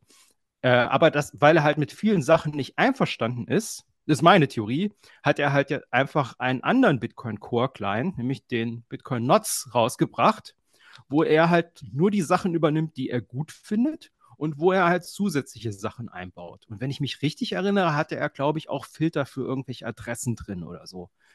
Ähm, also der hat da ganz, Mhm. der hat halt eigene Ansichten, wie Bitcoin Core auszusehen hat und die baut, die baut er halt bei Bitcoin Nots ein. Ähm, und eine Sache ist halt, dass er, ähm, dass er sehr, sehr, sehr gegen Ordinals, äh, also gegen die Inscriptions von Ordinals ist. Oder Ordinals auch, also das hat er jetzt auch gesagt. Also das Nummerieren, oder war das ein Stück Musuko? Na, auf jeden Fall ist er gegen Inscriptions und er ist auch gegen diese Op-Return-Geschichte, was auch was ist, um Daten in die Bitcoin-Blockchain reinzuschreiben. Und, ähm, und er hatte halt einfach eigene Regeln festgelegt. Also sein Bitcoin Nots baut halt, erlaubt halt weniger als Bitcoin Core. Und äh, Mhm. ist das nicht filtern oder zensieren? Das ist nur eine andere Art, Ja, meiner ist- Meinung nach. Ja, aber da müssen wir jetzt nochmal zurückkommen. Wir hatten ja erst ganz am Anfang drüber gesprochen, ähm, dass man quasi in so einen Bitcoin-Krieg kommen könnte, dass wieder unterschiedlichste Ansichten über Bitcoin Core zustande kommen. Und jetzt, das ist für mich was ganz Neues im Kopf. Ich dachte immer, ähm, man hat sich entschieden für Segwit, man hat sich entschieden für Taproot, die Dinge laufen, das ist der Konsens. Aber mir war das bis jetzt, und das sei natürlich auch meine anfängerhaften Zeit und meine technischen Nichtverständnis, ist es neu, dass es tatsächlich die Leute quasi dann nochmal von den Protokollen quasi die Hälfte rausnehmen durch irgendwelche Einstellungen und somit dann ihr eigenes Bitcoin laufen lassen. Jetzt ist ja die Frage, wie viel lassen Bitcoin ja, Nodes also, laufen? Boah, ich hoffe mal weniger. Also, also erstmal ganz wichtig ist, ich kann keinem empfehlen, das laufen zu haben, wenn man da, wenn man das als seinen eigenen Node und, äh, be betreibt, um da Bitcoins drauf zu halten. Fürs Mining, mein, ist, denke ich, ist okay, kann man machen oder so. Also ich, ich bin halt dagegen, irgendwie eigene Regeln festzusetzen. Ähm, aber eine Sache, die ist jetzt ein bisschen technisch, aber die ist wichtig zu verstehen. Es gibt halt wieder diese zwei, äh, oder es gibt wieder zwei unterschiedliche Sachen. Und zwar äh, in der Bitcoin-Software selber gibt es halt ähm, zwei Sachen. Einmal ist es ein, ähm, ah, ich komme jetzt gerade nicht drauf, ich glaube, valide, also eine valide Transaktion oder eine gültige, eine gültige Transaktion, die in einem Block aufgenommen werden kann. Oder es ist eine ist Standard. Also es ist eine Standardtransaktion. Und ähm, Standard ist, wenn man in den Mempool, also äh, ist Standard wird überprüft, wenn man in den Mempool aufgenommen wird. Ähm, da gibt es dann Mhm. die Non-Standard Transactions. Die kannst du halt nicht in den Mempool reinbringen. Und äh, das wäre zum Beispiel bei, bei, äh, bei Bitcoin Core wäre das zum Beispiel so ein Op-Return, wo du Daten reinschreibst mit mehr als 80 Bytes. Dann ist das Non-Standard und dann kannst du es nicht in den Mempool. Dann musst du irgendwie das zum Miner kriegen, der das dann in einen Block einbaut. So. Und ähm, Mhm. das heißt, es ist, wenn es im Block drin ist, ist es eine gültige Transaktion, aber für das Peer-to-Peer-Netzwerk, wo die Transaktionen verschickt werden, da ist es halt nicht Standard, also ist nicht gültig sozusagen für Peer-to-Peer. Anderer Peer nimmt das nicht an. Das kannst du alles ändern und die, dieses ist Standard, das ist das, was er geändert hat. Also das heißt, der Konsensus, ach genau, Konsensus ist das richtig. Der, die, der Konsensus, Ja. da, den hat er nicht angefasst, weil dann würde er forken, dann würde er sagen, Blöcke, Genau. bestimmte Blöcke mag ich nicht, weil da was drin ist, was ich nicht mag. Das ist da, das fasst er nicht an. Das macht, er auch, das macht gar keinen Sinn. Aber das, was er in seinen Mempool aufnimmt, da kann er halt entscheiden. Und, und wenn es nicht in seinen Mempool reinkommt, dann kommt es halt auch nicht in seinen Pool rein. Und damit meinen es auch nicht Leute, die seinen Pool benutzen. ja, und auf die Art und Weise äh, ist es ja schon ein, ein Filtern. ist eindeutig ein Filtern von, von mehr Filtern äh, als. Ähm, ja, als, als ein anderer Standard Bitcoin Core Node das machen würde. Und äh, ich, ja, also ich, äh, ja, ich finde, man, man sollte, äh, man sollte sich selbst dort auf ein Minimum einigen. Nicht nur beim Konsensusregeln, sondern auch bei was im Peer-to-Peer-Netzwerk erlaubt ist. Und da nicht irgendwelche Sonderregeln machen, weil das auch die Verteilung, also wenn da jetzt ein Bitcoin Nodes Node irgendwo ist und du bist mit dem verbunden, dann kannst du halt bestimmte Transaktionen dem nicht schicken. Die nimmt er halt nicht. Und damit unterbricht er die ja. Und für alle anderen, für den Großteil, sind die ja gültig. Also es ist irgendwie so, ja, das ist, man muss es leider sagen, es ist halt so eine religiöse Einstellung. irgendwie so ein bisschen. Das ist der religiöse Bitcoin Dash Client irgendwie. Und äh, hat da halt eigene Regeln für mhm. sich aufgestellt. Ähm, oh, ja, also, also eine. Hm? Ja, und ergeben sich aus dieser Sache nicht oder aus dieser Diskussion ergeben sich doch jetzt wieder ganz neue Angriffsvektoren, oder? So für Spaltung oder Ja, irgendwas? also so, solange der der, Konsensus nicht geändert wird, hast du halt keine, hast du halt keinen Fork, ne? Also da wird sich nichts aufteilen. Du machst Ja. es halt nur schwieriger für bestimmte Adressen, äh, für bestimmte äh, Transaktionen äh, im Peer-to-Peer-Netzwerk zu Mhm. propagieren. Ähm, aber äh, also das Bitcoin-Notz, ich weiß es nicht mal, da gibt es bestimmt irgendwelche Statistiken. Es ist auf jeden Fall sehr, sehr wenig. Also ich würde jetzt mal, ohne jetzt Statistiken Mhm. angeguckt haben, weit über 95 Prozent betreiben Bitcoin Core und haben diese Regeln und dann hast du statistisch, statistisch bist du auch mit, meistens mit genug Bitcoin Core Nodes verbunden, dass du diese Transaktion los wirst. Also das spielt eigentlich keine Rolle. Ähm, Mhm. Äh, was ich nicht vergessen will noch zu sagen, ist ja, äh, Luke Dasher ist ja auch derjenige, der vorgeschlagen hat, dass das Block-Size-Limit verkleinert werden sollte. Ich glaube, da, also er hat, glaube ich, größere Blöcke gemeint. Ne? Also er hat jetzt nicht, ich glaube, es waren 256 Kilobyte Blöcke, hat er, glaube ich, vorgeschlagen. Was man machen kann, das wäre ein Soft Fork, das wäre okay. Alle alten Clients sehen einfach nur kleinere Mhm. Blöcke. Das war sein Vorschlag. Also ich meine, also und von dieser Geschichte gibt es wahrscheinlich unendlich viele Sachen, wo er halt eine andere Einstellung hat und äh, eigene Regeln haben will. Und äh, als Diskussions- und Gedenk Denkansatz, also auch mit der Blockgröße irgendwie, sind wir vielleicht schon zu groß? Wäre es nicht besser, kleinere Blöcke zu haben oder so? Dieser Gedankenanstoß ist ja okay. Solange sich am Schluss alle einig sind, dass das eine gute Idee ist und nicht jemanden eigenen Client macht, wo er diese Regeln einbaut. Also das ist so, hm. ja, also, ja, Mhm. Äh, ja, also äh, ich, ich finde, Ja, ich bin ein bisschen sprachlos mit der. Ich find, also Bitcoin wird nie langweilig, kann ich dir sagen. Es wird nie langweilig. Es gibt immer wieder Sachen, wo du denkst, ey, Ja. es, äh, äh, ist das hier Satire oder ist das ernst gemeint? Ne? Also ich muss es leider wiederholen, die Geschichte. Ne? Ja. Ja, es, Bitcoin muss mehr de dezentral werden, damit Sachen nicht gefiltert werden. Und dann nimmt man Bitcoin-Nots und filtert bestimmte Sachen. also, ja. Ja. Also, um das jetzt, ich will das nochmal zusammenfassen. Es geht darum, dass vielleicht das Anliegen ganz gut war und auch ist bestimmt. Aber es geht darum, dass persönliche Befindlichkeiten von einem, von einem Core-Developer jetzt massiv Einfluss nehmen, weil es sind ja schon einige Transaktionen nicht reingekommen. Das ist ja schon krass. Also damals waren es irgendwie ein paar. Wir reden von zwei Blöcken. Ne? Also, Ja, nee, aber, aber, aber genau, zwei Blöcken, aber es waren ja trotzdem 80, 90 Transaktionen und ähm, sein Hintergrund war aber, um das auch nochmal festzustellen, er war ganz speziell, findet er, dass Ordinals und Inscriptions äh, in Spam ist oder in, in, in, in ja, eine, eine Anomalie, die aus Versehen reingekommen ist durch Segwit und Taproot, die sie am liebsten zurückdrehen wollen würden, was ich total irgendwie nachvollziehen kann. Also ich bin da nicht weit weg von, ne? Also Ja. ich finde, das ist, für mich ist Ordinals und Inscription jetzt nichts, was ich äh, mit Kusshand sofort umarmen würde. weil Ich finde es einfach aus meiner Sicht nicht sinnvoll, sonst hätte ich es mir schon gekauft.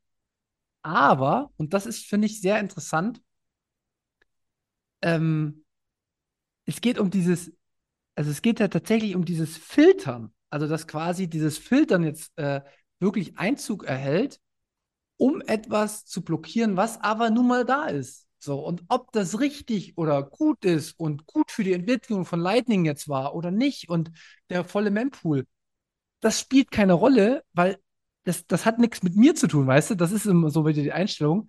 Ich kann nicht alles wissen. Ich weiß nicht, ob vielleicht Ordinals oder Inscriptions in zehn Jahren genau notwendig waren, um bestimmte Entwicklungsschritte neu einzuleiten. Und das finde ich so krass, dass dieses sich zurücknehmen und dieses Kontrolle abnehmen oder abgeben, was ja Bitcoin ein Stück weit auch ist, dass das nicht mehr eingehalten wird, sondern da habe ich so den Eindruck, dass die Leute ihren Einfluss nutzen, um ihre Dinger durchzuprügeln. Und das, das finde ich das Schlimme dran. Also das ist so das, was ich jetzt auf einer äh, hohen sozialen Lehrebene irgendwie mitnehme, dass versucht wird, sein eigenes Thema aufzudrücken. Und die große Diskussion ist jetzt, was ist Filtern und was ist Zensieren? Und das erinnert mich total an so politische Aktionen auf der Welt, ne? Also Ja, was ist denn da? also ich finde, die Diskussion wirklich, ist auf jeden Fall super wichtig. Ja? Und äh, was vielleicht nicht so rübergekommen ist, Ja. ich finde diese Inscription-Geschichte oder noch schlimmer BRC20 auch eine völlige Katastrophe. Das will man eigentlich. Also ich will das nicht im Bitcoin-Netzwerk haben. Aber ähm, das Problem ist halt, wenn man anfängt äh, zu sagen, okay, es gibt noch andere Anreize oder es gibt noch andere Regeln außer der öko ökonomischen Grundregeln, dann ähm, begibt man sich halt auf so eine, also für mich ist das einfach der Vergleich mit E-Mail. Also äh, E-Mail-Spam filtern. Das hat auch nie funktioniert. Ich kriege auch immer noch Spam. Und ist E-Mail immer noch frei? Kann mir noch jeder schreiben? Es ist halt, also teilweise kann man halt teilweise E-Mail nicht, nicht mehr zustellen, weil die dann im Spam bei dem anderen landet und so. Und äh, ja, also das heißt, dieser Weg zu sagen, irgendwie, das hier ist eine gute Transaktion und das hier ist eine schlechte Transaktion, den will man eigentlich nicht unbedingt gehen. Aber ich sehe auch kein großes Problem da drin, dass der Pool das macht, macht weil der, der entscheidet ja nur für seine Blöcke. Solange der, die, solange er auf Blöcken meint, alten Blöcken, die alles erlaubt haben oder die das erlauben, was, was der Rest sagt erlaubt ist, ist das ja gar kein Problem. Und solange der nicht über 51 Prozent hat, also ja, solange ist das erstmal kein Problem. Und, und, und ist es auch eine interessante Messung, mit wie viele Leute gehen denn mit diesem Thema mit oder so? Also wie viele Leute sagen denn, das ist eigentlich eine gute mhm. Entscheidung, was der Luke da macht? Ähm, ja. Ja. Also so ein bisschen ein Schütteln ein Schütteln des Bitcoin-Space. Wo stehst du denn so? Genau, also ich denke, das ja. hat eine sehr wichtige okay. Diskussion ausgelöst. Ja, die wirklich, äh, wirklich, mhm. ja, wirklich wichtig ist, ja. Aber wie es halt am Anfang verkauft würde oder so, das, da bin ich halt irgendwie so ein bisschen, bisschen skeptisch. Und also, es ist auf jeden Fall spannend. Ich, äh, ich, äh, ich bin mal gespannt, wie viel Prozent da wirklich, äh, wirklich mitgehen. Da ist jetzt, auch, wie gesagt, ich sehe da jetzt auch aktuell überhaupt gar kein Problem äh, da zu meinen auf dem Pool, ähm, so, solange man weiß, was man tut. Also irgendwie. Aber vielleicht weiß man das halt. Und die anderen, die haben halt irgendwie gar keine Ahnung eigentlich, wie Bitcoin wirklich funktioniert und äh, meinen halt nur, damit sie, ähm, damit, oder der Großteil meint wahrscheinlich einfach nur, weil er halt dadurch Geld verdienen kann. Und äh, für die muss man mhm. eigentlich auch die Regeln setzen, weil für die, der, Großteil entscheidet halt sozusagen, oder der Großteil ähm, mhm muss halt dazu ge gebracht werden, sich nach den Regeln sozusagen zu halten, ja. Ja, es ist. Ähm, ja, vielleicht, das ist auch äh, total spannend zu sehen, mit Abnahme der Coinbase-Transaktionen, also wenn es jetzt nächstes Jahr auf 3,125 runtergeht und dann nochmal vier Jahre weiter, nehmen ja Transaktionsgebühren auch eine immer höhere Wichtigkeit ein, was ja die Einstellung der Miner zu dem Thema wahrscheinlich dann auch dann mhm. auf den Plan ruft und dann wird man sich zurückschauen auf das Jahr 2023, wo das entstanden ist und sagt, ah, da wurden die Diskussionen schon geführt. Ah, okay. Und dann kommt tatsächlich der ökonomische Anreiz, weil aktuell, klar, ist er da schon. Wir hatten jetzt ein, zwei Bitcoin an Fees immer schon wieder in den Hochzeiten oder schon über äh, den, den Coinbase-Transaktionen von 6,25. Aber ich glaube, die Miner gucken noch aktuell auf die Ausschüttung und nicht so sehr auf die Fees. Und das ist ja auch positiv, dass sich das vielleicht ändert und die Diskussionen jetzt schon geführt wurden. Ich habe noch eine Frage, beziehungsweise ich habe noch mehrere Fragen an dich. Ähm, es war ja nicht nur so, dass diese Ordinals und die Inscriptions äh, gefiltert wurden, sondern es wurde im zweiten Block wurden, glaube ich, auch Transaktionen von CoinJoins gefiltert. Ähm, und es wurde davon, es wurde irgendwie gesagt, dass das bewusst gemacht wurde, dass man halt diese 40 Bytes eingesetzt hat oder 42. Ähm, was weißt du darüber? Kannst du das bestätigen? Kannst du das nicht bestätigen? Ähm, also meine Vermutung ist, äh, das, das hat der Luke Descher auch, also man muss ihn fragen, warum er das so eingetragen hat. Er, er, er das Ding macht, das Bitcoin-Nots. Und er hat halt, ähm, also diese Op-Return-Geschichte ist nochmal ist praktisch eingeführt worden. Ähm, ich habe hier eine Webseite offen, ich glaube äh, Oktober 2013 in Bitcoin Core, äh, weil man halt gesehen hat, dass es Protokolle gibt, die gerne was in die Bit irgendwelche Daten irgendwie in die Bitcoin Blockchain reinschreiben möchten. Ähm, und äh, es gibt halt viele böswillige Arten, äh, Sachen reinzuschreiben. Böswillig meint, du schreibst was rein und es landet in diesem UTXO-Set, was immer mehr oder weniger im RAM gehalten werden muss oder was man nicht wegschmeißen kann. Also man kann viel von der Blockchain wegschmeißen als, als Node, die braucht man nicht zum Verifizieren der eigenen Transaktionen, aber dieses UTXO-Set, also die Unspent Transaction Outputs, die muss man aufheben. Und wenn man halt Daten zum Beispiel in die Adresse kodiert, dass die Adresse irgendeinen Text enthält oder so, dann ist die wahrscheinlich nie wieder ausgebbar, aber für den Client muss die für die Ewigkeit halt aufgehoben werden. Und das ist halt böswillig. Also es gibt, und es gibt ganz andere Ansätze. Da hat man gesagt, komm, wir machen dieses Op-Return, da kann man beliebige Daten reinschreiben die müssen nicht aufgehoben werden, die sind halt praktisch für das technische System, für den Bitcoin-Node am wenigsten schlimm sozusagen. Der muss halt, der muss natürlich, die, diese mhm. Bytes müssen trotzdem vielleicht aufgehoben werden, die könnten aber weggeworfen werden. Wie auch immer. Auf jeden Fall ist das so eine Dings. Und da hat man halt überlegt, wie viel will man denn da einbauen. Da gibt es eine, das führt jetzt wahrscheinlich zu weit, aber es gab eine lange Diskussion, ob es jetzt 40 Bytes oder 80 Bytes sind, die man erlaubt. Und erlaubt mhm. sind übrigens viel, viel mehr äh, ich glaube, Tausende von Bytes oder so 100, im Block. Oder? Aber im Peer-to-Peer-Netzwerk, okay. da ist wieder ist Standard, also ist das eine, es ist halt eine Non-Standard-Transaction, die nicht im Peer-to-Peer-Netzwerk weitergereicht wird, wenn es mehr wie 80 Bytes sind bei Bitcoin Core. Es war mhm. aber auch mal, äh, ich habe hier eine lange Liste, es wurde 1, 2, 3, 4, 5 Mal angepasst. Na, dreimal, das andere ist, es ist in eine andere Datei gewandert. Also da wurde schon viel dran gemacht, aber es ist auf jeden Fall am Anfang mal 80 gewesen bei Bitcoin Core, dann wurde es zu 40 gewechselt und dann wurde von 40, weil sich Leute beschwert haben, haben wir jetzt auch nachgeguckt für Counterparty, das ist auch so ein Second, Second Layer Protokoll für Bitcoin, um praktisch das gleiche wie Ordinals zu machen, nur alter. ähm, und äh, die haben sich beschwert, weil die brauchten für irgendwelche Multisig-Sachen, die sie da irgendwie reinschreiben wollten, irgendwie 80 Bytes oder halt fast 80 Bytes. Und deswegen hat man es wieder auf 80 aufgebaut. So, aber der Luke Dasher ist halt nicht mitgegangen. Der hat gesagt, nee, es waren 40, behalt 40. Und es sind jetzt 42. Ich habe erst gedacht, weil der, der Anhalter per Anhalter durch die Galaxis gelesen hat und deswegen ist er bei 42 gelandet. Aber nee, irgendwie ist die Software, zählt jetzt irgendwie noch zwei zusätzliche Opcode-Bytes mit und im Prinzip praktisch kann man 40 Bytes reinschreiben. Aber das Limit ist 42, weil es noch zwei andere Sachen mitzählt. Egal. Auf jeden Fall, seine Aussage ist halt, es ist einfach die Einstellung, die am Anstieg. Und er ist halt sozusagen nicht mitgegangen das ist sein Mindset wohl. Irgendwie, er ist nicht mitgegangen auf die 80 oder so. Also das ist seine Begründung. Aber im Prinzip hat, hat er sich das. Hat er das schon äh, immer? Oh, das glaube ich, äh, nee, ich glaube, da war auch noch eine Story, dass das Notz, hat das noch irgendwas geändert? Ähm, Luke's Custom Client reduced the 80 limit to 40 limit of the Bitcoin Core. Ähm, ja, da bin ich mir jetzt nicht so ganz sicher. Aber ja, also im Prinzip wollte er das schon immer mal so. Ob es, ob das jetzt wirklich immer so war, bin ich mir jetzt unsicher. Aber ähm, genau, aber er hat jetzt, ähm, das ist nämlich auch so eine, so eine, so eine Vorwurf. Ähm, da müssen wir dann vielleicht ein bisschen zurückschrauben. Er hat jetzt nicht bewusst irgendwie die nee, glaube ich nicht. Fokus also kann, kann natürlich theoretisch ist alles also möglich, aber ich denke mal, nein, er hasst halt nur arbitrary data. Er möchte gerne nur Transaktionen haben. Meiner Meinung nach verständlich, aber ja.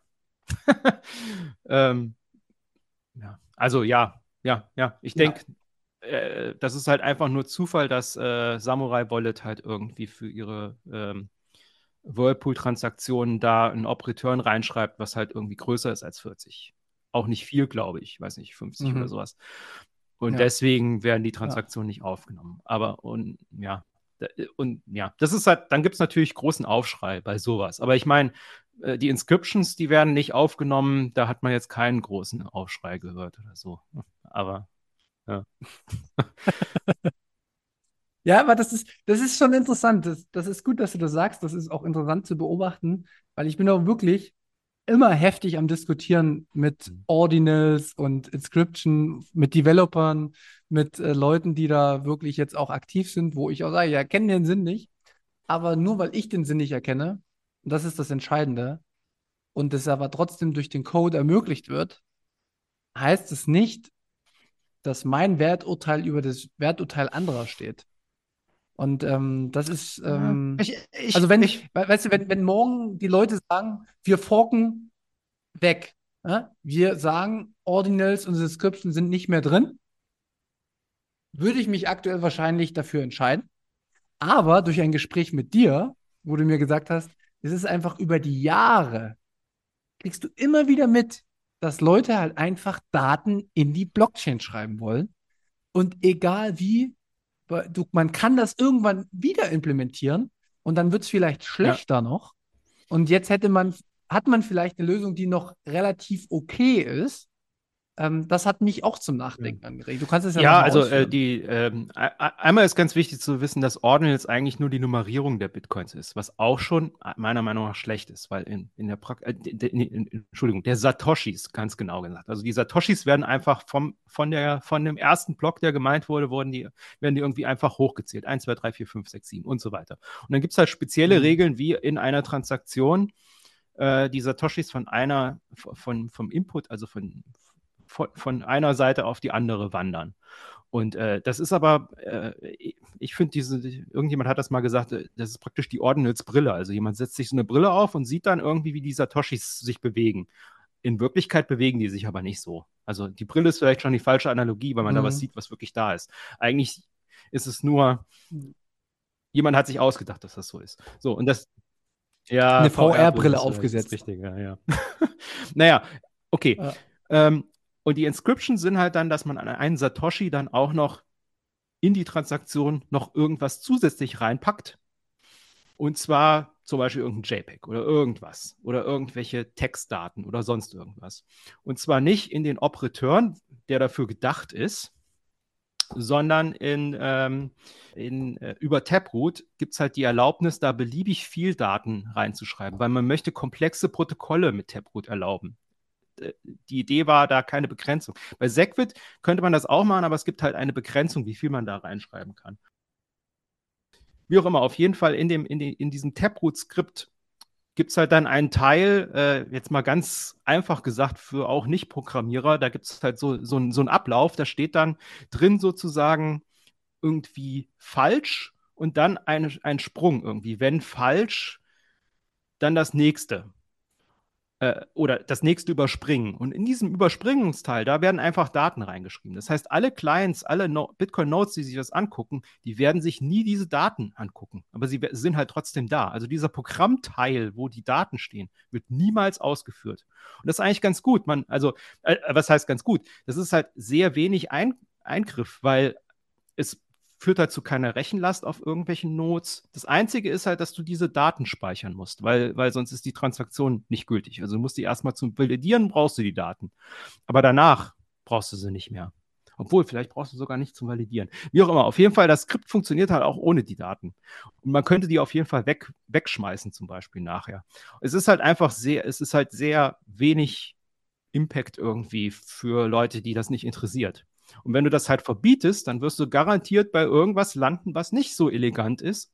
Und es gibt halt tausend, Ide tausend Ideen, wie man was reinschreibt. Ich habe ja das mit der Adresse schon erklärt, ganz am Anfang vom Podcast, ähm, dass das ungünstig ist. Und ähm, deswegen muss man jetzt einfach mal meiner Meinung nach das kleinere Übel schlucken. Aber man muss es nicht gut finden. Also da, da gehe ich, äh, da finde ich ein bisschen, würde ich ein bisschen anders, oder ich bin ein bisschen anders eingestellt wie du. Äh, ich finde es schlecht und ich finde es ungut und ich finde die Leute, die das machen, tun keinen guten Dienst Bitcoin leisten. Ähm, aber ich finde, man kann es nicht verbieten aus diesen technischen Gründen. Also, weil, weil. Ja, weil, weil es halt das kleinste Übel ist, sozusagen. Man muss halt diese bittere Pille meiner Meinung nach schlucken und sagen, okay, das ist halt jetzt so. Und, ähm, aber deswegen muss man es nicht gut heißen. ja. Ja. Genau, ja, nee, ja. Ich, ich, ich heiße es auch nicht gut. Ich, ich, ich sehe mhm. nur immer meine Unwissenheit. Also ich weiß nicht, äh, ob in zehn Jahren die Entwicklung von Ordinals und Inscriptions ähm, notwendig gewesen sind, um Bitcoin beständig für ein Fee-Market zu machen. Und ein zu schneller Übergang, äh, das zum Beispiel ja, ja. ein größerer Angriffsvektor gewesen wäre. Ja, ähm, das also, kommt weißt du, auch von der anderen Seite. Ne? Also das, äh, die, die aus, genau die Aussage ist ja, ah, wir testen jetzt Bitcoin mit hohen Fees. Es so, stellt genau. sich jetzt raus, wo kann, die hohen Fees Probleme verursachen. Das stimmt ja auch ein bisschen, aber. Ja, genau. genau, und das ist aber, das ist halt der Punkt, wo ich sage, ey, ich habe keine mhm. Ahnung. Ich weiß es einfach nicht. Es sieht für mich nicht schön aus. Es fühlt sich auch nicht gut an. Aber wer bin ich, ne, dass ich über die Menschheit entscheide? Ja. Bin ich nicht, also, sondern ich bin Teil, ja. Teil des Netzwerks. Und wenn, wie gesagt, wenn morgen die Frage steht, Inscriptions Ordinals ja oder nein, dann werde ich auf der Seite stehen, brauche ich nicht. Aber wenn diese Frage nicht mehr zustande kommt, weil es einfach zu viel Risiko ist und weil wir einfach nicht mehr so viel rumschrauben wollen, dann wird, dann, dann kann ich damit sehr gut leben. Weißt du, was ich meine? Das ist so was immer interessant Punkt. ist, auch um zu diesen Eternal September-Geschichten zurückzukommen. Das Interessante ist ja, dass diese Diskussion über 80 oder 40 Bytes bei diesem Op-Return, die ist ja schon wegen Counterparty, was praktisch der, die alte Version von Ordinals mehr oder weniger ist, schon mal da. Und man kann sich ja angucken, wie verbreitet aktuell Counterparty ist. Also so gut wie tot. Das macht keiner mhm. mehr. Also das heißt, ja. Die Chance ja. ist auch einigermaßen groß, dass das Ordinals einfach genau den gleichen Weg geht wie Counterparty. Das ist jetzt heiß und neu und interessant, ja. weil zu viele Leute das noch nicht hatten mit, wir können jetzt irgendwie irgendwelche JPEGs tauschen auf äh, Bitcoin aber irgendwann ist das vielleicht auch wieder vorbei. Aber wie du sagst, man kann es nicht wissen. Vielleicht ist das ja auch die Killer-Applikation für Bitcoin. Keine Ahnung. Ja. Aber interessiert es mich dann noch? Weiß ich nicht. Ja, aber. Und, und für mich ist es einfach nur, dass sehr viel dummes Geld noch im Umlauf ist. Ja, das ist also dieses Eternal September weißt du? ist ja die nette Aussage für Leute mit dummen, also ja, mit die unerfahren sind und nochmal erst so. Geld verlieren müssen, bevor sie lernen oder so. Ja. Mhm. ja. Aber das, auch das muss den Menschen ja. gestattet sein. Aber früher war es halt schön, dass das andere gemacht haben. Ne? Also da ist ja auch, um ein bisschen zurückzukommen, die, diese Geschichte, was du gesagt hast, äh, dir, dir, du findest irgendwie erstaunlich, dass Bitcoin so kontrovers ist oder so. Aber also ein großes Beispiel ist ja auch äh, Vitalik Buterin, der, der, der eigentlich bei Bitcoin Core sogar, äh, also der hat, äh, ich glaube, Software hat er da, glaube ich, nicht großartig gemacht, aber er hat fürs Bitcoin-Magazin zum Beispiel geschrieben und war halt Bitcoiner. Und er wollte halt diese ganzen Smart Contract-Sachen haben oder so. Und das Ende vom Lied war halt auch, dass er gesagt hat, okay, ich mache meine eigene Blockchain äh, und mache meine eigenen Regeln. Aber äh, ja, also er hat hat, hat aufgegeben, Bitcoin sozusagen in seine Richtung zu, hat er gesagt, ich komme hier nicht weiter, ich muss mein eigenes Ding machen. Und ist ja dann meiner Meinung nach vielleicht auch mehr mhm. okay, als äh, Bitcoin nach mhm. den eigenen Regeln gerne an, angepasst zu haben. Weil sonst hätten wir jetzt irgendwie, Bitcoin wäre jetzt wie Ethereum irgendwie, oder? ja. Hm. Mhm. wäre das gut, ich weiß nicht. Ja. Also ja. Hm. Nee, nee, also das verstehe ich mich falsch. Ich, ich, ich freue mich gerade total drüber, mhm. dass das so kontrovers mhm. wird, wieder auch ist. Ähm, ja. Wie gesagt, das, das passt, in, passt super zu unserer letzten Folge, weil das, glaube ich, bringt neue ja. Entwicklungen. Nur Kontroversen und äh, Meinungsverschiedenheiten ja. bringen halt ähm, wichtige Dinge zum Vorschein. Aber es ist und, halt ähm, wichtig, sich auf ein minimales Set sozusagen zu einigen, was Bitcoin ist gibt es ja auch den Namen, ja, ja. Oder, ja, dieses Bitcoin Minimalist oder so. Ich weiß nicht, ob das jetzt wirklich dazu passt. Ähm, der Name ist ähnlich, aber nee, passt nicht so wirklich. Aber also ja, man braucht so ein Minimal-Set irgendwie zu sagen, das hier ist Bitcoin. Und äh, dann geht es halt in irgendwas über, für manche Leute ist halt Bitcoin was anderes. Und, und äh, solange das mit dem minimalen Set vereinbar ist, ist es ja gut. Ja. Ich meine, wenn es da, ja. da wird es jetzt schon philosophisch, aber da, da fühle ich mich total angesprochen. Aber das ist ja eben das Interessante, dass wir jetzt überhaupt gar nicht wissen, was Bitcoin ist. Bitcoin übermorgen ist was ganz was anderes als heute. Bitcoin in, in fünf Jahren, wir wissen einfach nicht, wie Bitcoin in fünf Jahren aussieht. Wir wissen es nicht. Ah, aber äh, ich meine, aber es gibt doch nicht. bestimmt für dich ein paar Punkte, okay, ich will jetzt nicht das Interview führen hier, aber für dich gibt es doch bestimmt ein paar Punkte, nee, die, äh, wo du sagst, irgendwie, das ist jetzt nicht mehr Bitcoin wenn das in fünf Jahren so aussieht. Ja? Also, genau, das, also das wenn, wenn, wenn meiner keine 21 ja. Genau, aber das ist mein Minimalset. Ja, aber ich glaube, da gibt es schon Gemeinsames. Also ich kann dir ein Beispiel geben, zum Beispiel. Äh, ist, ist es noch Bitcoin für dich, wenn wir mehr Coins haben als 21 Millionen? Weißt du? Nee, okay. habe ich ja immer gesagt, wenn es mehr als 21, also äh, 20,9999873, weiß ich was, äh, Satoshis äh, ähm, dann in letzter Instanz gibt, also wenn es mehr als 21 Millionen Bitcoin gibt, ist es für mich kein Bitcoin mehr. Würde ich mich aber einem Bitcoin anschließen, wo 80 Prozent sagen, äh, Bitcoin muss 21,1 Millionen Bitcoin haben und bin ich in einer Situation ökonomisch, die mich dazu bringt, das annehmen zu müssen, ein Stück weit, weil es gibt ökonomische An Anreize, die muss ich nehmen. Spätestens Essen ist ein ökonomischer Zwang, dem muss ich nachkommen. Ähm, ist jetzt mal ganz weit ausgeholt. dann weiß ich nicht, ob ich mit dem mitgehen würde. Einfach nur meine eigenen Überlebensinstinkt sozusagen, wenn man es mal ganz weit runterbricht. Weißt du? Und das meine ich damit, dass ey, wie, wie, wie viele Bitcoiner gibt es auf der Welt, die so denken wie wir mit 21 Millionen? Wie viele sind das? Also ich, ich bin am Sagen überlegen, äh, ist man Bitcoiner, wenn man nicht diese Ansicht hat. Aber ja, es gibt ein paar Bitcoiner, die sagen, ja, wir brauchen irgendwie so eine Tail Emission. Ne? Also das ist ja das, der Name. Ne? Es muss immer mehr geben oder so. Ja. Ähm, du hast jetzt natürlich auch so ein, so ein schlechtes Beispiel gegeben. So, es ist nur so ein bisschen mehr. Da kann man ja irgendwie so ein bisschen mitgehen oder so. Aber es müssen sich halt genug Leute auch finden, die sagen, das ist so. Und äh, ich glaube schon, dass äh, sich ein größerer Teil finden wird, der sagt irgendwie so, nee, ein Satoshi mehr, da gehe ich nicht mit. Und ich denke, wir landen dann da, dass wir zwei Bitcoins haben. Das wird zum Fork führen. Das ist ja die Sache. Ne? Ja. 100 Prozent. Aber ich, ich, was ich nur sagen will, ich weiß nicht, ob ich mein gesamtes Leben zu der Seite gehören werde, hm. wenn man das auch mit den Block Size Wars vergleicht, wo ich auf der Gewinnerseite stehe. Ja, ja, ja. Verstehst ja. du, was ich meine? Okay. Wenn wir, in, wenn wir in eine Meinungsdiskussion über Bitcoin kommen, und es geht um die 21 Millionen. Und wir sind jetzt 50 Millionen Bitcoiner auf der Welt. Es gibt aber 8 Milliarden Menschen. Und 700 oder 7,5 Milliarden sehen das anders und sind halt. Ja, also, verstehst du, was ich meine? Ich, ich finde das auch sehr, sehr interessant. Also, aber das ist halt auch vielleicht mein, mein Argument, dass es, ähm, dass man sich schon einig sein muss über so ein paar Grundwerte, dieses minimale Set irgendwie, was Bitcoin ist, damit es praktisch damit man da weiterlaufen kann. Und, und, meiner Meinung nach darf man auch nicht zu viel dran packen. Also es gibt ja auch diese so soziale Sachen irgendwie so, ja, man ist nur Bitcoiner, wenn man jetzt eine bestimmte Ernährungstyp hat oder so. Da gehe ich überhaupt gar nicht mit. Das geht überhaupt nicht. nee. Für mich ist für mich ist Bitcoin. Geld und das beste Geld ist immer, wenn es für alle ist.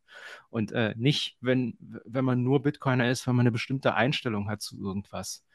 Ähm, oder politische Einstellungen oder sowas. Da, da kannst da, nee, das muss politlos sein, Bitcoin. Bitcoin ist gut, wenn es halt keine politische, wenn es alle politischen Meinungen zulässt. Also ja, Richtig. und so Sachen halt. Nur, nur dann funktioniert sowas, ja. Aber ja.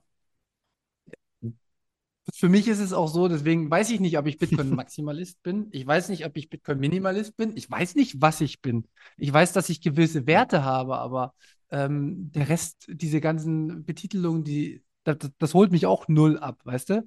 Weil das schon wieder die ersten Kategorien sind, die wir schürfen und machen, um uns abzugrenzen von anderen ja. Menschen. Ähm, ich hatte auch meine Phasen, wo ich reingekommen bin, aber mittlerweile bin ich auch viel, viel offener in Gesprächen und lass viel mehr kommen. Aber ab dem Moment, wo so meine Werte geht, dann stehe ich da und werde jedem ins Gesicht sagen, was ich denke und was ich fühle. Und dann ja, muss man halt gucken, ob das einen Konsens findet, wenn man jetzt auf der sozialen Ja, ja aber es, also das Interessante ist ja, dass Bitcoin auch sehr viel soziale Ebene hat und, und ohne nicht funktionieren würde. Das ist ja auch, es gibt sehr viele äh, mhm. wirklich super ITler, die wirklich oder ja, Software-Developer, also, also wirklich Leute, die sich super auskennen mit Technik und Bitcoin auch wirklich technisch verstanden haben, es trotzdem für sinnlos halten, weil sie den Rest nicht verstanden haben ohne, ohne soziale Komponente funktioniert Bitcoin nicht. Das ist, ja, die Technik alleine ja. reicht nicht aus. Ja. Und deswegen habe ich, ich finde es auch und teilweise manchmal gut, wenn es so toxische Maximalisten gibt. Die muss es vielleicht geben. Das ist praktisch vielleicht, da gibt es ja auch die Aussage, das ist praktisch das Immunsystem von Bitcoin oder so. Und äh, sieht man ja auch, um zum Ocean Pool zurückzukommen, ne? da, da gibt es halt dann Bitcoiner, die, die, die da die, die, den Finger in die Wunde legen und sagen, hier, was ist denn mit dem Pool los? Was macht denn der? Der zensiert, äh, oder ja, der zensiert, die sagen, der zensiert ja hier äh, Coinjoin-Transaktionen. Das geht ja mal gar nicht. Ja. ne? Also, ja. ja. Finde ich, also Vielleicht nötig. Bin, ich, bin ich auch einer, der das sagt. Ist mir, ist mir, ist mir auch egal, ob das dann nimmt im Zweifel stimmt. Im, Im, besten Fall unterhalten sich die Leute über CoinJoin, ja. wie wichtig das ist und wie schlecht das ist, wenn ja, sowas genau. zensiert wird ähm, oder gefiltert wird, was für mich auch eine Art Zensur ist. Hm. Ähm, genau.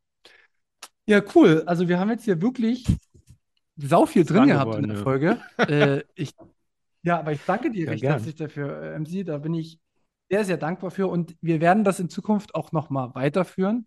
Äh, denn ähm, ich finde, ich, also ich stelle dir sehr gern Fragen und ich kriege sehr gute okay. Antworten von dir. Das äh, bedeutet, dass du häufiger hier bist, insofern Gerne. du das möchtest.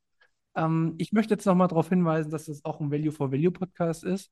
Ähm, wir sind auch immer dankbar über alle äh, Spenden und wir werden dir äh, natürlich nicht auf so einer technischen Perfektion, wie es vielleicht bei Note Signal läuft, äh, das zukommen lassen, aber ich werde gucken, was für die Folge reinkommt. Ähm, und zu 50 Prozent ähm, bist du natürlich beteiligt, bekommst Super, du deine. Satoshis.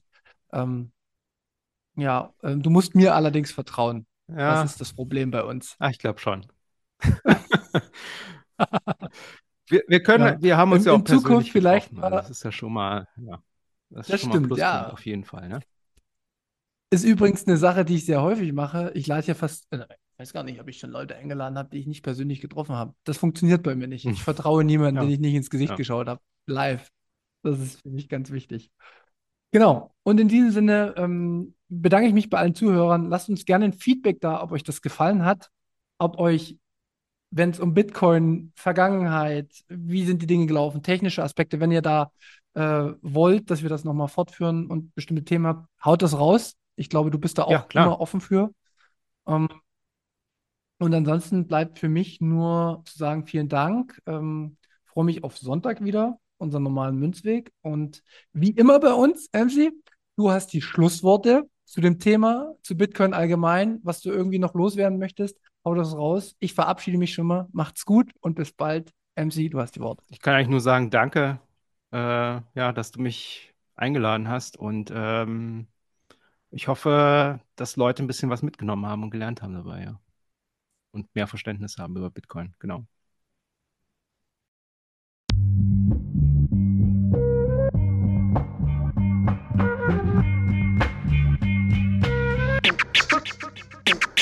Ja, frisch aus dem Rapid Hole, ich frage mich, wo's hingeht. Ich guck bei Google Maps, da steht in Richtung Münzweg. Just another note, Kid from the Block da. Hans Panzer, too big to fail, hier im Podcast. Bitcoin das Thema, viele Fragen dazu. Antwortengeber namens Markus und Manu. Ich mach mir nen netten Themenabend auf Pepper-Basis, zusammen mit Lea und Maren. Sind Gratationstage bei McDonalds, komm lieber in den Münzweg, hier ist Plap Rap Woche. Moskau Time spät, die Sats sind grad günstig. Herzlich willkommen alle, hier im Münzweg. Hier im Münzweg, ja, ja, hier im Münzweg, ja, ja, hier im Münzweg, ah, ah, Orange Pilling. Es ist Pleb Rap Week, Manu Markus haben eingeladen, direkt angenommen, lassen die uns noch nicht zweimal sagen, was ist Bitcoin eigentlich? Lass es uns zusammen erfahren, Leas offene Fragen, er hat von Tubit und Maren. In der Münzgasse wird klar, worum es um Bitcoin geht. Es sind die Individuen und was sie bewegt. Alles freiwillig für uns selber ausgewählt, freiwillig den Pfad verändert, weg von diesem Fiat-Weg. Im Münzweg ist unergründlich der Weg das Ziel, scheinbar endlos und kurvig, Flussverlauf vom Nil. Das Wissensangebot mittlerweile unendlich viel, nur du löst das Oracle-Problem, denn du machst Bitcoin real. Peers in einem Netzwerk, bleibst together strong, Synergie, Kettenreaktion wie atomare Bomben, eine Revolution, um friedliches Geld zu bekommen. Viele Münzwege führen zum Glück dezentral gewonnen. Hier Münzweg, ja, ja, hier Münzweg, ja, ja, hier im Münzweg, ah, ah, Orange Ich Pilling. seh ein Blockzeichen am Himmel, Einsatz für den Doktor. Weil im großer Notfall, steig in den Helikopter, Adresse Münzweg 21, Orange Pilz im Medizinkoffer. Take off, Alter, Digga. Digga, Beat.